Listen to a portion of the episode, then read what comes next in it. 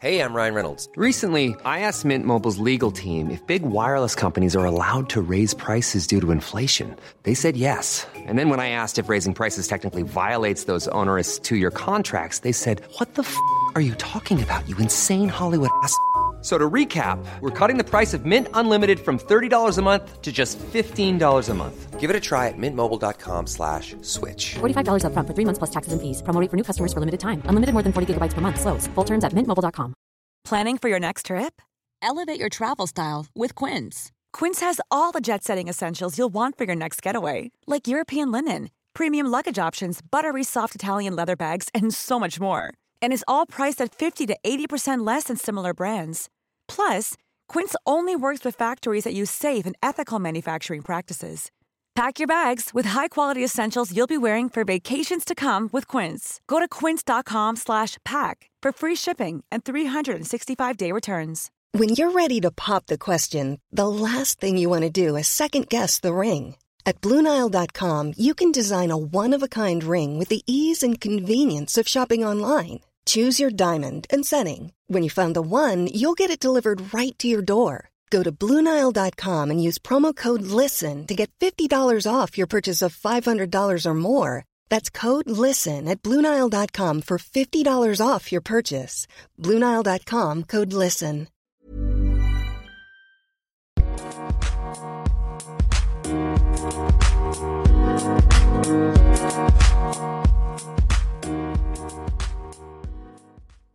Alors bonjour et bienvenue dans ce nouvel épisode. Aujourd'hui je reçois l'auteur, le stand-upper et le podcasteur Pierre Bruno Rivard. Comment ça va? Ça va bien, merci. Toi, comment ça va? Ça va très bien, ça va très bien. Ouais, on fait comme ça, on s'était pas parlé, on s'était pas parlé cinq minutes avant.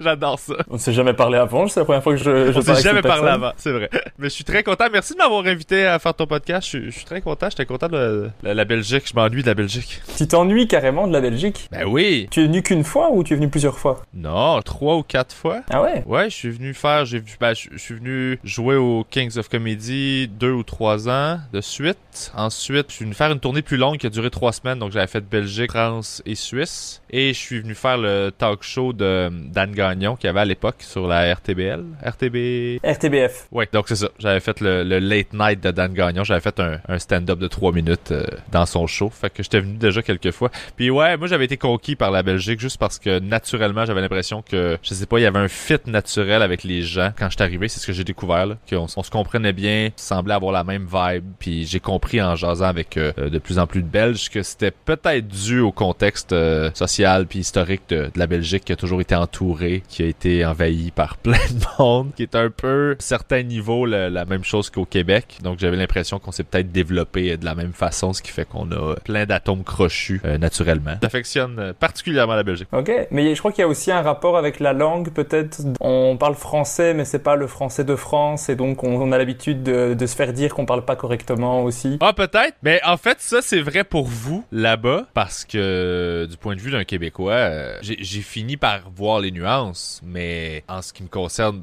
euh, l'accent français, l'accent belge, je vois la différence, mais c'est quand même très similaire. Là. Moi, je suis 400 ans en arrière de vous, là. en évolution d'accent avec français. Je pense que euh, vous utilisez pas chandail, hein, ces trucs-là? Non, chandail, on n'a pas ça. C'est ça. c'est- Ça, c'est les, c'est les, c'est les mots que vos grands-parents utilisaient, c'est ça? Ouais, chan- non, chandail, c'est. Je sais même pas si nos grands-parents utilisaient. Peut-être nos arrière-grands-parents, peut-être. Ah ouais, ok, c'est ça, ça se- on est rendu là, ouais. Mais ça, c'est le genre de mot qu'on va encore utiliser dans notre vocabulaire qui fait que je me l'étais fait souligner là. Ça, mais tout à l'heure, ça, je pense que ça se dit en Belgique. En Belgique, on le dit, ouais. Tantôt, on le dit aussi. Mais vous dites des 90, euh, octantes, euh... À 70 et 90, on le dit en Belgique. Euh, octante, c'est en Suisse. ok, c'est juste en Suisse. Vous dites 80 dans le fond. Ouais, c'est les Suisses qui sont le plus, le plus logique dans la, de la bande, en fait. Ok, c'est ça. Fait que je viens que je t'ai mélangé un peu. là. Je me rappelle, c'est ça, c'était à mon truc que j'avais appris ça, le, le octante, m'amener. Bref. Mais enchanté. Ben, enchanté aussi. Donc t'es humoriste en Belgique, c'est de ce que je comprends. là. Oui, On s'est jamais croisé en show. on ne s'est pas croisé en show, malheureusement, mais c'est dommage, parce que tu es venu en Belgique plusieurs fois. Je savais, je savais pas, même en faisant mes recherches, j'avais vu que tu étais déjà venu en Belgique, que tu avais fait le, le show de Dan aussi. Mais je ne savais pas que tu étais venu plusieurs fois comme ça. Cool. Ouais, ouais, ouais. Moi, j'adore ça. Ben on va, on va revenir sur tout ça puisque je t'ai dit on va Enfin, je t'ai dit, je t'en ai parlé, bien sûr, euh, avant, par message, puisqu'on ne s'est pas parlé. tu m'as ordonné. on, a, on parlait un petit peu de tout ton parcours, mais ici, je voulais un peu savoir comment, comment s'est passé un peu ton confinement. Je crois que ça fait un mois que tu as repris les scènes. Je crois que la première scène que tu as refaite, c'était le 27 juin dernier. Oui, effectivement. Oui, bonne recherche. Tu veux savoir comment le confinement s'est passé? Ben, en fait, on était encore en confinement euh, d'une certaine façon parce que les scènes se font rares. Il y, a des, il y a des shows qui se font un petit peu partout, mais c'est vraiment pas comme c'était avant, évidemment. Ça complexifie vraiment l'opération d'avoir toutes les mesures. Euh, euh, COVID-proof et tout ça. Donc, c'est pas la même. Euh, c'est vraiment pour se dérouiller, c'est vraiment pour se remettre en forme plus que pour euh, reprendre les activités normales, gagner sa vie, tout ça. Donc, le confinement est pas, est pas réellement terminé. Mais oui, j'ai recommencé le 27 juin, ouais, au Palais Montcalm à Québec. C'était le fun. Ok, et ça s'est bien passé? Pas rouillé après tout ce temps? Oui, mais je sais pas comment j'explique ça. Moi, j'explique, en fait, quand tu montes sur scène, je sais pas comment toi tu le vis, mais moi, j'ai besoin d'être grounded, comme ça que j'appelle ça, là. T'as les deux pieds plantés dans le sol, puis t'es vraiment dans le moment t'es ancré là, puis tu fais ton truc. Quand t'es rouillé, on dirait que tu flottes un peu sur scène. Tu cherches tes repères. Fait il y a quelque chose qui fait que t'es moins contrôle de ton truc. Euh, ça se passe beaucoup à l'intérieur. Là, les gens dans la salle, ils savent pas que tout ça se passe, là, mais il se passe énormément de trucs dans, dans ta tête. On gère beaucoup de choses sur scène, là, dont l'écoute de tout le monde dans la salle, pour se positionner, pour ajuster les rythmes. Il y, a, un paquet de trucs. Fait que c'était comme ça que je me sentais le premier spectacle. J'ai pris le micro, puis je sentais que je flottais, j'étais léger. Donc, euh, ça s'est super bien passé. Il y avait Parce que dans le fond, il y avait une fébrilité qui accompagnait ça, qui était contagieuse, puis les gens ont répondu euh, super bien à ça. Puis dès le premier applaudissement, mes épaules ont tombé, et là, c'était juste comme avant mais ça a pris cette petite période-là qui a duré peut-être trois minutes en début de spectacle de, de, moi qui fait des blagues, qui recommence tranquillement à juste parler dans un micro, tous des trucs que je faisais euh, entre 3 à 6 fois par semaine avant. Là, j'avais pas fait ça depuis 3 mois et demi à peu près. Là. Donc, euh, n'importe qui qui s'entraîne après 3, 3 mois et demi de pause, il va être, euh, il va être raqué puis ankylosé le lendemain. C'était un peu l'équivalent, mais en accéléré sur ça. Ok, ouais. Pendant le confinement, j'ai vu que tu avais fait des shows avec Zoom aussi. Ouais, j'ai été extrêmement actif et proactif pendant le confinement parce que justement, c'était ma façon de rester sain d'esprit. Parce qu'ultimement, moi, c'est tout ce que je fais dans la vie, c'est de la scène. Ça faisait deux ans que j'étais en tournée au complet, puis je faisais juste des shows. J'avais arrêté de prendre des contrats euh, d'écriture, j'avais arrêté de, faire autre chose que ça, parce que j'avais décidé de me consacrer à 100% à ça, puis de me, concentrer là-dessus. Donc, quand ça a éclaté, ben j'ai tout perdu. Donc, ma vie, mon futur, mon avenir, mon argent que j'avais investi, j'étais vraiment... C'était facile pour moi de mal aller. Donc, je me suis dit, je vais rester euh, sain d'esprit, je vais continuer de créer, je vais continuer de focuser sur des trucs que je contrôle. Pour ça que j'ai écrit beaucoup, beaucoup de matériel, et j'ai eu l'opportunité de faire des petits spectacle sur Zoom, justement, dans un truc qui s'appelle le Wi-Fi Comedy Club, qui est l'humoriste Phil Roy ici qui a, qui a, démarré ça. Donc, c'était des shows essentiellement en vidéoconférence, puis les publics étaient là. Mais j'ai aussi transféré ça sur mon ma plateforme. J'ai une plateforme, un Patreon, qui est une plateforme euh, payante, en fait, où les gens peuvent s'abonner puis ont accès à du contenu euh, en primeur, des trucs comme ça. Puis j'ai fait des rodages, mais une heure, une heure et demie. Là, là j'ai vraiment joué longtemps, puis j'ai pris le temps de, de, de tester des nouveaux numéros, tester des blagues, prendre plein de risques que je prenais pas que j'avais pas le temps de prendre quand on faisait des shows tout le temps parce que là j'avais j'avais un horaire plein. Donc ça m'a fait prendre du recul, ça m'a fait euh, créer plein de trucs, j'ai fait des expériences, j'ai abordé ça euh, de la meilleure façon que je pouvais pour rendre ça le plus productif possible. Puis euh, ça s'est avéré être une, une bonne expérience parce que je savais que quand ça allait repartir, j'allais j'allais garder des acquis comme ça que j'ai appris en confinement pour continuer de faire avancer ma carrière. Ah bah c'est super fort parce que moi tout ce qui est en en vidéo, en visioconférence, je ne sais pas comment les gens font pour arriver à faire ça.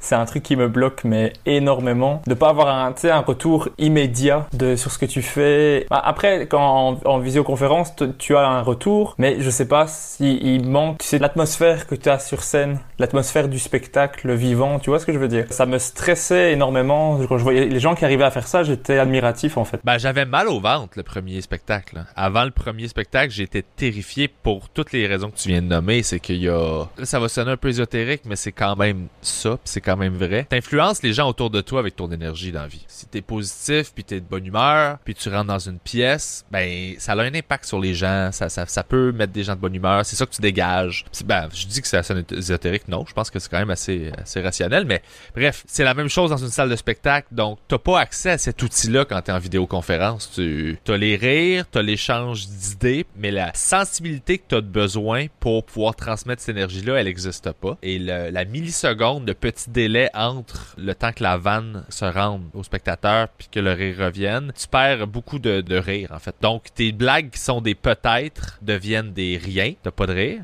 mais t'aurais un, t'aurais un petit rire sur scène, mais là t'as presque rien ou, rien du tout. Mais tes grosses blagues qui auraient un applaudissement ou un gros rire fort franc, là tu vas avoir un bon rire. Donc c'est honnêtement à part la gestion de ton propre ego de ok je dois je dois continuer de juste faire comme si de rien n'était et défendre mon texte, défendre mes blagues, mais j'ai pas le retour qui me nourrit puis qui me donne l'énergie de continuer. À part ça, euh, c'est super utile parce que tu gardes le- le- ton, ton, ton muscle comique actif, tu gardes ton delivery actif, mais t'as pas le t'as pas la paye. Tu fais le même travail, mais t'es moins payé. Mais tu penses que sur cette période, t'as réussi à faire combien de temps de matériel? T'as as genre euh, une demi-heure, une heure de spectacle? J'ai testé deux heures et quart à date. Mais tu, as, tu garderais combien sur ces deux heures et quart? C'est ça le processus en fait, c'est que je, je le raffinerai jusqu'à jusqu'à garder ce qui m'intéresse, seulement ce qui m'intéresse. Mais d'utilisable, euh, c'est dur à dire parce que une version 1 de texte, moi c'est toujours la même chose. Toutes mes idées passent. Donc si tu me dis écris un texte sur la technologie, je fais parfait.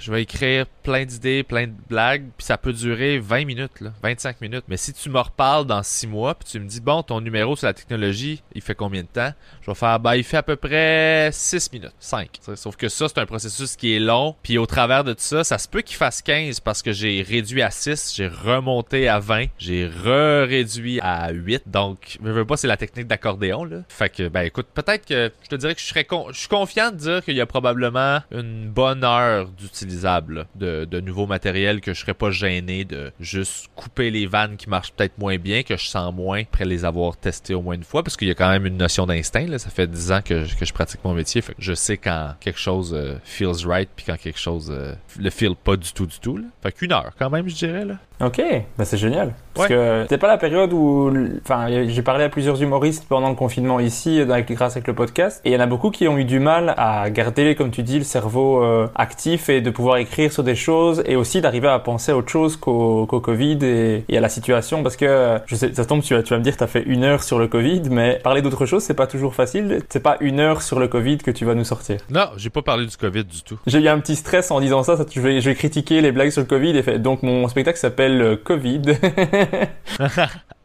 non, non, mais il n'y a aucun problème. Non, mais, mais je comprends, c'est un réflexe normal de, de parler de ce que tu vis, mais dans chaque sujet, il y a un sous-sujet. Ça, c'est quelque chose qui, en écriture, euh, m'a servi beaucoup, beaucoup, beaucoup. Tu peux faire la même vanne ou la même blague. Là, je- à chaque fois que je dis vanne, c'est par réflexe, parce je que je parle avec On le euh, dit un aussi, on le dit Européen. aussi. Mais, mais je le sais, sauf qu'ici, au Québec, on le dit pas. Fait que moi, je pense à des, à des Québécois qui écoutent le podcast, puis ils font « Pourquoi il dit vanne?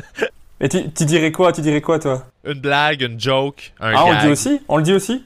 Fais-toi plaisir. Ok, cool. C'est juste que je fais pas exprès à chaque fois que je parle avec euh, un français plus international, le mot van sort tout le temps, puis je me sens un peu ridicule. On va l'utiliser. Le joke, on l'utilisera un petit peu moins, mais comme, mais on l'utilisera quand même aussi un petit peu. Ça commence. Ce que je voulais dire, c'est que dans chaque sujet, il y a un sous-sujet. Tu peux faire euh, la même joke, mais tu peux l'amener avec un angle complètement différent. Ça peut être sous un J'appelle ça un peu un parapluie, là. Toujours un sujet au-dessus de ton sujet. Fait qu'il y a toujours moyen de faire, mettons, euh, si tu voudrais faire une, blague sur... Je vais prendre un exemple. Quand j'étais en Belgique, j'étais... euh, je dormais au-dessus du Kings, en fait, là. Il y avait un appartement qui... Et j'avais vu, en regardant par la fenêtre, une mère qui marchait avec son enfant mais son enfant avait un, ca- un casque de vélo. Fait que là, je comprenais pas, tu sais. Là, il y avait le sujet de... euh, je pourrais faire une, blague sur les casques de vélo. Si je voulais, je pourrais avoir le sujet au-dessus de ça, qui est peut-être euh, la surprotection des enfants. Peut-être un sujet au-dessus de ça, qui serait la sécurité en général. Fait qu'il y a toujours moyen de creuser dans ton sujet, puis de l'aborder avec un angle différent pour le même truc, la même observation. On peut comprendre ceux qui avaient juste le COVID en tête pendant qu'ils écrivaient, mais tout ce qu'ils vivaient à, à l'intérieur du COVID, c'est des sujets qui sont qui sont un reflet de la nature humaine tout court. Donc, tu peux les aborder sans nommer le COVID. L'insécurité que tu as de perdre ton emploi, c'est un sujet super intéressant qui va être encore pertinent dans 10 ans. Puis tu n'auras jamais nommé la COVID, mais c'est dû à ça. Donc, il y a toujours moyen de... C'est comme ça que je regarde les trucs pour justement pas me ramasser avec une heure de blague euh, juste sur ce que je vis, puis essayer de, essayer de regarder la situation différemment pour oublier qu'on est en train de vivre ça. Parce que la réalité est tellement pesante et tellement lourde qu'elle vient écraser toutes les autres pensées. Oui, c'est ça. Mais en fait, il faut arriver à, comme tu dis, à prendre de, du coup prendre de la distance et arriver à amener euh, des sujets plus profonds euh, que le sujet immédiat qu'on voit en fait. Ouais, c'est pas de l'ignorer ou d'être de, dans le déni, c'est juste de, de le regarder. De... Ça peut être le point de départ. Tu regardes, ok, mais quel impact ça a sur moi? Qu'est-ce que ça qu'est-ce que ça veut dire. Puis là tu pars de ce sujet là tu parles puis nécessairement à l'intérieur de tout ça il va y avoir une vérité intéressante à partager avec laquelle les gens vont s'identifier puis tu vas avoir un numéro intéressant à écouter mais oui moi aussi j'ai plein de collègues qui m'ont dit la même chose là qu'ils étaient juste capables d'écrire des blagues de covid. Je comprenais aussi là. Puis euh,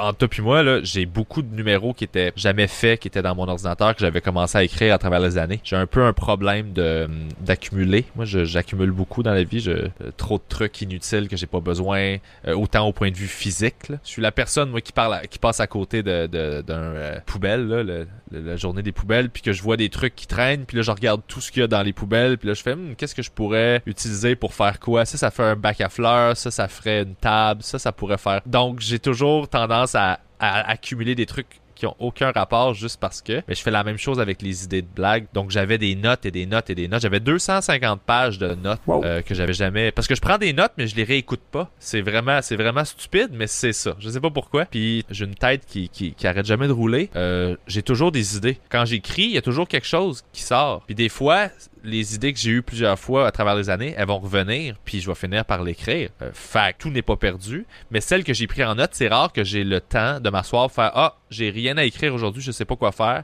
Je vais aller revisiter tout ce que j'ai commencé, toutes les notes que j'ai prises avec les années. Le COVID m'a donné ce temps-là, le confinement m'a donné ce temps-là, donc j'ai fait le ménage là-dedans et j'ai découvert un paquet de matériel intéressant que peut-être l'humoriste en moi de il y a 8 ans était pas capable de rendre drôle ou de comprendre comment, mais avec l'expérience, j'ai fait Ah, ben ça, c'est ça que j'essayais de dire, parfait. Donc je l'ai pris, je l'ai remodelé, puis là, ben, j'ai créé du matériel à travers ça. Ben génial. Ben, comme quoi, euh, comme quoi, des fois, on a des bonnes idées, il faut juste les revoir sous un, un angle nouveau. Euh. J'avais entendu dans un podcast euh, que tu disais que, en tout cas, cette période-là, je sais plus, je sais plus c'est dans lequel, mais que tu dormais avec ton ordinateur et que des fois, tu te réveillais pour prendre des notes. Est-ce que c'est toujours le cas? Tu dors toujours avec l'ordinateur? Oui, je dors avec l'ordinateur, ouais. Mais c'est pas pour pour prendre des notes, par exemple, que je dors avec l'ordinateur. C'est juste parce que je m'endors en écoutant des trucs, euh, qu'un ou avec un podcast ou avec. c'est plus pour ça que pour prendre des notes. Ça arrive que je me réveille puis je prends des notes par. Mais souvent, si je me réveille puis j'ai une note à prendre, l'ordinateur sera pas mon premier réflexe parce que ça implique que je le réouvre, et il tombe en mode veille. Donc la longueur processus fait que je vais perdre l'idée. Donc je prends mon téléphone qui est à côté de moi et je prends une note audio c'est réglé. C'est beaucoup plus rapide, c'est plus instantané, puis je perds pas l'idée. Plus il y a d'étapes entre toi et la prise de notes, plus ton idée elle se dégrade, euh, tu perds l'essence de ce que tu essayais d'exprimer. Je comprends. Des fois, tu as, une blague en tête et tu te dis. Euh, moi, j'ai souvent ça en voiture, ce qui est problématique parce que euh, des fois, je me dis, je, vais attendre d'être garé pour, les, pour la noter, mais entre temps, elle a, changé et j'ai limite envie de m'arrêter tout de suite là où je suis pour la noter, mais tu peux pas toujours le faire. Au milieu de l'autoroute, t'arrêter, tu peux pas trop. Si tu te fais arrêter, excusez-moi, j'avais une bonne vanne Franchement, je, vais vous la lire. Je pense pas que ça passerait.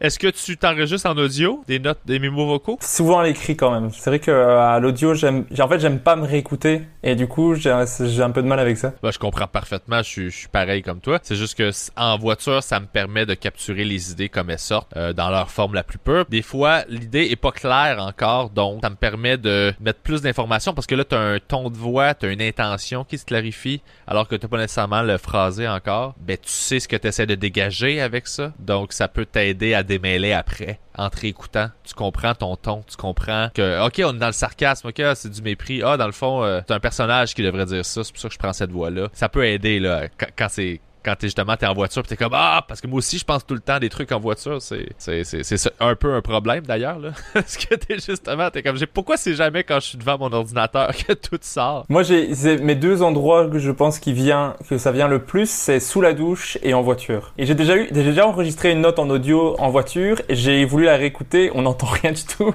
Ah ouais? On n'entendait pas mais j'avais pas mis le téléphone assez proche j'avais mis sur le siège parce que j'avais pas de truc main libre à ce moment-là. Et donc j'ai réécouté on entend juste euh, le bruit de la voiture et un, petit fond de des petites infos. J'ai essayé de refaire euh, le fil de la blague. J'ai pas su. Cette blague est perdue. Ouais si c'est une bonne idée elle va revenir pour vrai. Tu vas être réexposé à l'information qui t'a fait avoir cette idée là ton cerveau va faire les mêmes petites connexions puis ton idée va repopper elle va ressortir, puis elle va faire comme Hey, j'étais encore là, tu fais Ah oui, c'est vrai, fallait que je prenne ça en note, puis là tu le prends en note pour vrai. Bah oui, bah, j'espère qu'elle va, qu'elle va revenir. Tu, tu m'as dit que tu avais fait une heure de nouveau matériel, mais avant le, la pandémie, tu avais aussi ton spectacle. Est-ce que tu vas le rejouer euh, dans peu de temps? Est-ce que c'est prévu? Je l'ai déjà joué, je l'ai joué la semaine passée. Ouais, j'ai fait euh, une date à Bromont. Ça a fait du bien. C'était, ouais, c'était vraiment cool de faire ça, honnêtement. Là. Je sais pas quand je vais le refaire parce que c'est super compliqué de booker des shows à l'avance maintenant. Et là, au moment où on se parle, on est en juillet, on est le 22 juillet, donc euh, les mesures au Québec de confinement sont encore à euh, pas plus que 50, des rassemblements de 50 personnes à l'intérieur. Ça comprend les techniciens et le, staff bar, donc, ou de la salle. Donc, on peut vendre peut-être 35 billets, 40 billets. D'un point de vue strictement monétaire, c'est pas, ça fait pas des shows rentables. C'est difficile de rentabiliser puis de gagner ta vie. Donc, c'est difficile d'organiser des shows, euh, sachant que, genre, au final, ça va être difficile à rentabiliser, tu. Fait que tant qu'à perdre de l'argent, il y a des shows que je peux pas me permettre de faire parce que les, les frais fixes sont trop élevés par rapport au potentiel euh, de revenus. Euh, puis euh, de, négocier avec la peur des gens aussi, parce que là, les gens chialent beaucoup qui veulent sortir, mais en même temps, quand c'est le temps de passer à l'action, je pense qu'ils sont moins enclins qu'ils aiment le prétendre, je pense. Puis ça, ça, ça là, les, spectacles, même pour toutes les initiatives que je vois un peu partout, tout le monde à qui je parle me dit que c'est difficile. Même s'ils ont des gros line-up, même si les grosses programmations, c'est pas facile à vendre en ce moment. Mais ça fait du bien de refaire le show parce que ça, faisait, j'ai calculé, là, ça faisait six mois que je l'avais pas fait. Ah ouais, tu l'as joué aussi bien maintenant qu'il y a six mois ou tu penses qu'il va falloir une ou deux fois avant de te remettre euh, au même niveau. Ah ben non, je l'ai pas joué aussi bien, mais étant donné que j'ai beaucoup joué quand même, je m'étais quand même remis en forme, c'était moins pire que je pensais. Je les gens ont passé une super belle soirée, puis tout était cool. Puis d'avoir pris six mois de recul, ça a fait que euh, ça a enlevé plein de parasites que j'avais dans le show. Parce que l'évolution d'un spectacle, c'est des fois t'as des phrases de trop, t'as des mots de trop, c'est des mauvais plis un petit peu là qui rentre là. Parce que moi, je suis pas à la virgule près tout le temps. Parce que c'est un peu euh, le feel que j'aime avoir en show. C'est une discussion avec le public. Même s'ils répondent juste avec des rires, c'est l'énergie c'est la vibe d'une discussion. Ok. Et du coup, ta, ta feuille de texte, elle ressemble à quoi? C'est des, des, points, c'est des points clés? Exactement. C'est des points clés, mais les blagues sont, sont placées, mais les liens, les prémices peuvent changer un petit peu. C'est ça qui donne un côté justement pas mécanique. Pour avoir, pour aller chercher le rire, t'as pas le choix. Là, t'es dans technique, donc il faut que tu respectes certains codes, mais pour le reste autour, j'aime ça varier, j'aime ça l'aborder différemment, l'actualiser en fonction de la pièce dans laquelle je me trouve, des gens, de l'énergie de l'âge. Des fois, l'âge est différent. ton but, c'est de leur passer une idée. Ben, t'abordes pas de la même façon à un jeune de 20 ans que tu t'abordes à, à une personne qui a, mettons, 60 euh, ans. Là,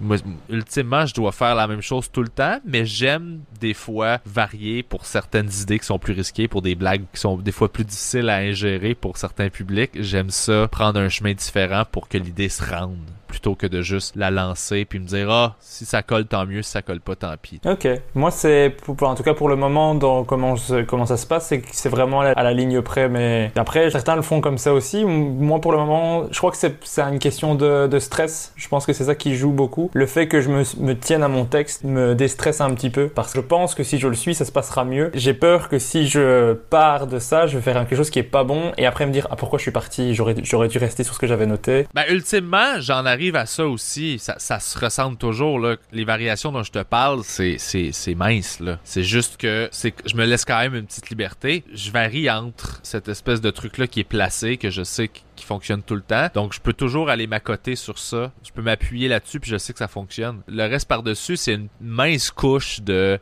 OK, je vais me laisser de la magie, je vais me laisser un espace où je sais pas trop, juste pour garder ça frais, garder ça vivant.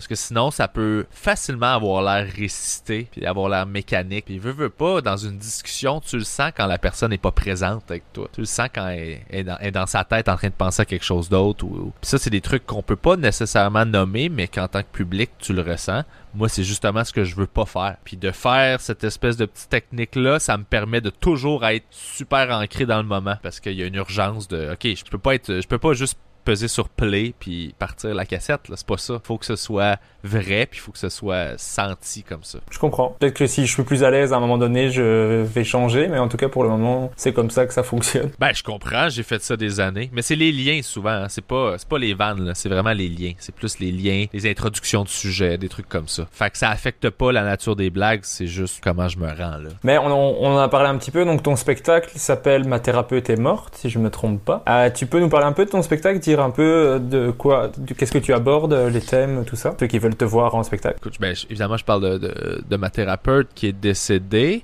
C'est un- titre qui est assez lourd, mais en même temps, c'est un show qui est assez léger, euh, dans le sens où c'est pas... Moi, mon objectif, c'est de parler de santé mentale comme on parlerait d'une banane ou d'une pomme ou d'une porte. Tu sais, c'est pas... Pour moi, c'est aussi banal qu'une discussion de deux personnes qui parlent d'une voiture qui est brisée. C'est la même chose. C'est comme, ah, ben, cette pièce-là fonctionne pas, cette pièce-là fonctionne pas, et tout ça. Puis mon but, c'est de réussir à banaliser ça au point où, justement, les gens vont ouvrir ce dialogue-là puis arrêter de se sentir seuls quand, ils vont pas bien. Puis, justement, ils en parlent pas, ils se sentent seuls parce que personne n'en parle. Donc, ils ont l'impression d'être les seuls à pas bien aller, alors que j'ai réalisé que, ultimement, quand, quand t'écoutes les gens puis tu prends le temps, tout le monde va mal sur, quelque chose dans sa vie, mais c'est juste que la majorité des gens le cachent. Donc, ceux qui se cachent pas se sentent seuls parce qu'ils ont l'impression qu'ils sont, sont les seuls à pas bien aller. Fait que je parle de ça, je parle d'anxiété. Je parle de- des enfants, je parle de, de- de mon rapport à la structure, que j'ai de la difficulté à me structurer, je parle de, de thérapie évidemment, de pourquoi les gens ont peur de ça, je parle de, de prendre des antidépresseurs, je, je raconte la dernière fois que j'ai bu de l'alcool. Ouais, je parle de plein de trucs comme ça, là. Ça, ça, ça, ça joue dans ces eaux-là. Ok,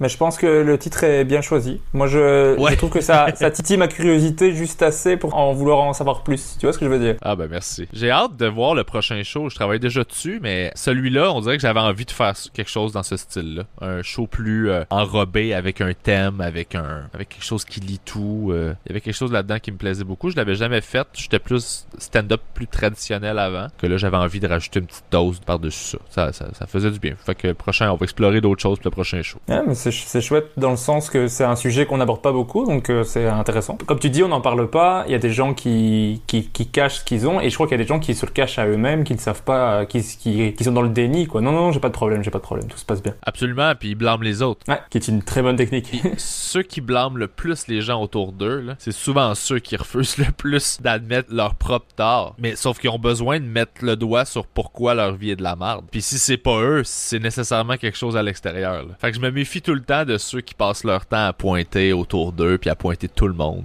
Est-ce que du coup, t'es partisan de la phrase qui veut que euh, tout le monde devrait aller voir un psy? Ouais, absolument. Ah, ben, oui, par contre, je la pousserai un peu plus loin. Je pense qu'on dit que tout le monde devrait aller voir un psy parce que parce que les psys vont t'apprendre ton fonctionnement à toi, mais le fonctionnement d'un humain normal, là, tes réflexes, tes moteurs, tes billets, tous ces trucs-là, il va te les expliquer. Mais ultimement, ce langage-là, si t'es éduqué comme ça dès l'enfance, si on t'apprend à reconnaître c'est quoi la colère, c'est quoi du déni, c'est quoi du- un sentiment de rejet, si on t'apprend à identifier ça dans la vie en général, tu vas peut-être passer ta vie au complet sans jamais avoir besoin d'aller voir un psy. Mais c'est une éducation tout court qui doit se faire. C'est juste que là, on passe par les psys parce qu'on est à l'étape de réparer. Là. Mais ultimement, euh, c'est ça. là. Tu l'apprends à la base, tu peut-être jamais besoin parce que tu vas être capable de t'auto-gérer super bien, de comprendre la game. Mais c'est un langage qu'on parle pas. C'est un, c'est des outils qu'on n'a pas. C'est des outils qu'on. Moi, j'ai appris tous ces trucs-là. J'avais, j'ai commencé à consulter à 23 ans, mais il y a des gens qui vont passer leur vie sans savoir c'est quoi un ego.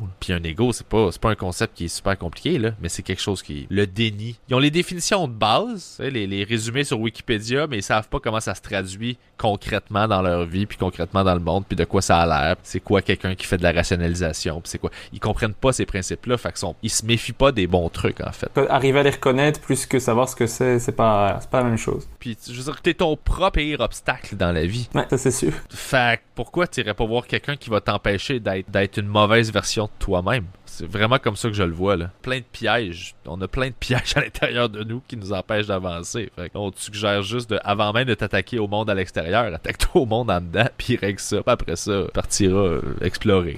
C'est ma vision de la chose. Bah c'est une vision que je partage. Même si je pense être moins, être moins éduqué à ça et que euh, moi j'ai jamais consulté. J'y pense de plus en plus. Je pense que je devrais. J'ai pas encore fait le pas. Je suis pour le moment au truc de, de se dire il faudrait que, mais je le fais pas encore. Je suis, il il manque encore une petite étape. Ben, y a pas de trouble. Écoute, l'important, c'est juste d'être ouvert, d'être curieux, d'avoir un sens critique par rapport à ce qu'on vit. Puis, à partir de là, tu sais, un psy, honnêtement, c'est quelqu'un qui a un recul par rapport à ta situation. Fait c'est pour ça que c'est pratique. c'est quelqu'un qui a les connaissances aussi théoriques, là, sur les, tout ce qui est les théories en psychologie. Fait c'est sûr que c'est pratique de parler à un professionnel, mais ultimement, si t'es capable de regarder ta situation puis de faire, ok, je suis malheureux, d'identifier, je suis malheureux, je suis pas malheureux, pourquoi, tout ça, tu peux faire un bon bout de chemin sans avoir besoin de consulter. C'est pas nécessaire. J'essaie d'être super clair dans c'est pas, je trace pas une ligne genre, tant que t'as pas consulté, euh, tu sais pas. Non, non, il y a plein de gens qui ont auront pas besoin parce que peut-être qu'ils se gèrent mieux à la base que plein d'autres gens, tu sais. Fait que c'est pas tout ou rien. Là. T'es moins catégorique, mais tu, tu, veux que ça ne soit pas, ça soit plus un tabou. C'est pour ça que c'est un bon sujet pour ton spectacle. Tu aimes bien, il me semble, s'attaquer un peu aux tabous et les non-dits. Euh. C'est un truc qui revient beaucoup dans les interviews, dans les trucs que tu, que tu as dit. Ouais, ben c'est ce que j'aime faire. C'est ça qui est intéressant. Toutes les autres discussions, on les a déjà eues plein de fois. On les a vues plein de fois on répète des trucs qui se sont dit mille fois. Je, comprends que le mainstream aime ça parce que c'est rassurant c'est réconfortant, mais c'est pas intéressant. Pourquoi moi, on parlerait de trucs qui ont déjà été dit? Je comprends pas. Moi, j'aime ça aller explorer des, des, des, zones justement dans lesquelles, ben, on n'en parle pas de ça, on parle pas de ces trucs, ou on parle pas de ce sujet-là de cette façon-là voici ce qu'on dit pas, voici, il y a quelque chose là-dedans de... Sinon, ben, on tombe encore dans les lieux communs, puis on fait tous les mêmes numéros sur l'amour, les mêmes numéros sur les enfants, les mêmes numéros sur la religion. Ça revient au même, là. Fait on dirait qu'il y a quelque chose de... C'est peut-être l'auteur en moi qui pense ça, parce qu'ultimement, des fois, j'ai des passes où, justement, je suis plus dans, dans ces lieux communs-là, puis ça me fait du bien, parce qu'artistiquement, j'ai pas envie de me battre j'ai pas envie de me battre avec un public à faire comme oh non, je vais changer votre perception. Je suis comme Ah non, j'en ai rien à chier. Je vais juste avoir du plaisir, j'ai le goût que le monde rit. Je me casserai pas la tête, je vais me parler du sujet comme j'ai le goût d'en parler, mais sans être obligé de trouver un tabou ou quelque chose. Des fois, c'est ça aussi. Des fois, c'est juste on veut faire rire, je fais rire, c'est tout. Puis des fois, ben, j'ai le goût de m'attaquer à des sujets. La santé mentale, c'est parce que c'est un enjeu important. Fait que j'ai trouvé la force d'aller là-dedans, puis de creuser, puis de, me battre pour essayer de rendre ça divertissant, puis agréable à écouter, puis le fun. Pour un sujet qui, à la base, peut créer une réticence chez plein de gens. Mais si j'ai pas cette motivation-là qui est sous-jacente, honnêtement, euh, j'en chercherai pas une juste parce que ça m'en prend une. Je vais parler d'un sujet plus léger, d'une façon qui me fait rire, parce que, puis ça va être tout. On est là pour faire rire. Ce que j'aime beaucoup dans l'humour, c'est les humoristes qui parlent de choses qui sont, qui est très personnel, très propre à eux et que ça soit un tabou ou pas, hein. que ce soit juste personnel, moi c'est le truc que je préfère en humour quand je ressens, quand j'ai l'impression que ce qu'il dit c'est vraiment ce qu'il ressent, c'est vraiment ce qu'il pense. Par exemple quand tu écoutes une interview d'un humoriste et que tu te rends compte que ce qu'il a dit sur scène c'est ça qu'il pense, c'est comme ça qu'il a ressenti parce que il a vécu ça, je trouve ça toujours génial parce que euh, j'ai l'impression qu'il s'est confié, je trouve ça toujours beau. C'est un truc que je répète beaucoup dans les podcasts, mais c'est ce que je préfère. J'ai exactement la même philosophie que toi là-dessus. C'est la, la même chose. Moi, tant que c'est vrai, ultimement, c'est pas grave. L'important, c'est que ce soit vrai, que ce soit sincère. C'est pour ça que je mens pas sur scène. tout ce que je dis, c'est vrai parce que je suis pas capable de. de... J'ai un rapport à la prétention puis un rapport au mensonge qui sont deux choses différentes, là, mais euh, qui, qui, est, euh, qui est très fort, qui est très. Euh, j'aime pas l'idée de présenter une image qui est pas authentique aux gens. Parce que après ça, les gens sont en interaction avec l'image qu'ils ont de toi. Puis si tu bâtis une image, ben sont en interaction avec une version de toi. Fait que tes rapports sont tous faux après ça. Parce qu'ils autres, ils dealent pas avec la personne qui pense qu'ils deal. Fait qu'il y a quelque chose là-dedans. C'est pour ça que tout le vedettariat, puis tous les, les jeux de coulisses, de prendre des photos, puis de présenter une image, puis de faire des, des posts sur Instagram et tout ça, puis de jouer la game de regarder, je suis connu, je fais des photoshoots, je suis sur des plateaux, je suis sur des événements importants. Je la joue parce qu'il faut que je la joue euh, quand même un peu mais c'est quelque chose qui m'écœure, mais il y en a pour qui c'est pratiquement l'unique raison pour laquelle ils sont dans ce milieu-là Ils sont plus là pour le, le lifestyle puis le- l'espèce de sentiment d'être élevé socialement que ça leur donne que pour la forme d'art qu'ils pratiquent. Je trouve ça fascinant, ça. Je comprends, mais moi, c'est c'est tout ce que j'aime pas. Et personnellement, je suis incapable, c'est de dire sur scène quelque chose qui n'est pas vrai. D'ailleurs, ça me fait rire quand on vient me voir après, on dit Ah, c'est vrai ce que t'as dit, t'as vraiment. Bah oui, oui, c'est vrai d'office, tout est vrai. Je, je serais incapable de dire un truc qui est, qui est faux. Des fois, je dis un truc, on me dit Ah, ça serait plus marrant si c'était ça. Moi, je dis Oui, mais c'est pas ça qui s'est passé. Donc, je veux pas dire ça. Ouais, je comprends. Ouais, absolument. Ça, tu peux, euh, quand même tricher un petit peu quand c'est des trucs pas trop majeurs, là. Mais, euh, tu sais, souvent, tu peux combiner, mettons, euh, mettons que tu as eu une discussion avec quelqu'un pendant deux, à deux moments différents, puis que tu la racontes sur scène, ben, tu peux, tu peux, pour ne serait-ce que juste raccourcir l'anecdote, ça s'est passé en une discussion. Des trucs comme ça, là, qui sont pas des, sont pas des mensonges en tant que tels, là. C'est juste à des fins narratives. Sinon, le public, anyways, va te le faire payer. là. Ils vont faire c'est long. T'es comme oui, mais c'est parce que c'est arrivé en deux jours. T'es comme ouais, ben là, euh, c'est pour leur bénéfice à eux. Là. T'as as aussi droit, bien sûr, aux exagérations. Moi, c'est souvent ce que, ce Ouais, que ouais. je fais. Je vais beaucoup plus loin que ce qui est arrivé en vrai. Exactement, absolument. C'est correct aussi, là, tu sais. Bon, on est d'accord, ça marche. Et sinon, pendant le confinement, ce que tu as continué à faire aussi, c'est ton podcast qui s'appelle Le Carré de Sable de Pierre-Bruno Rivard.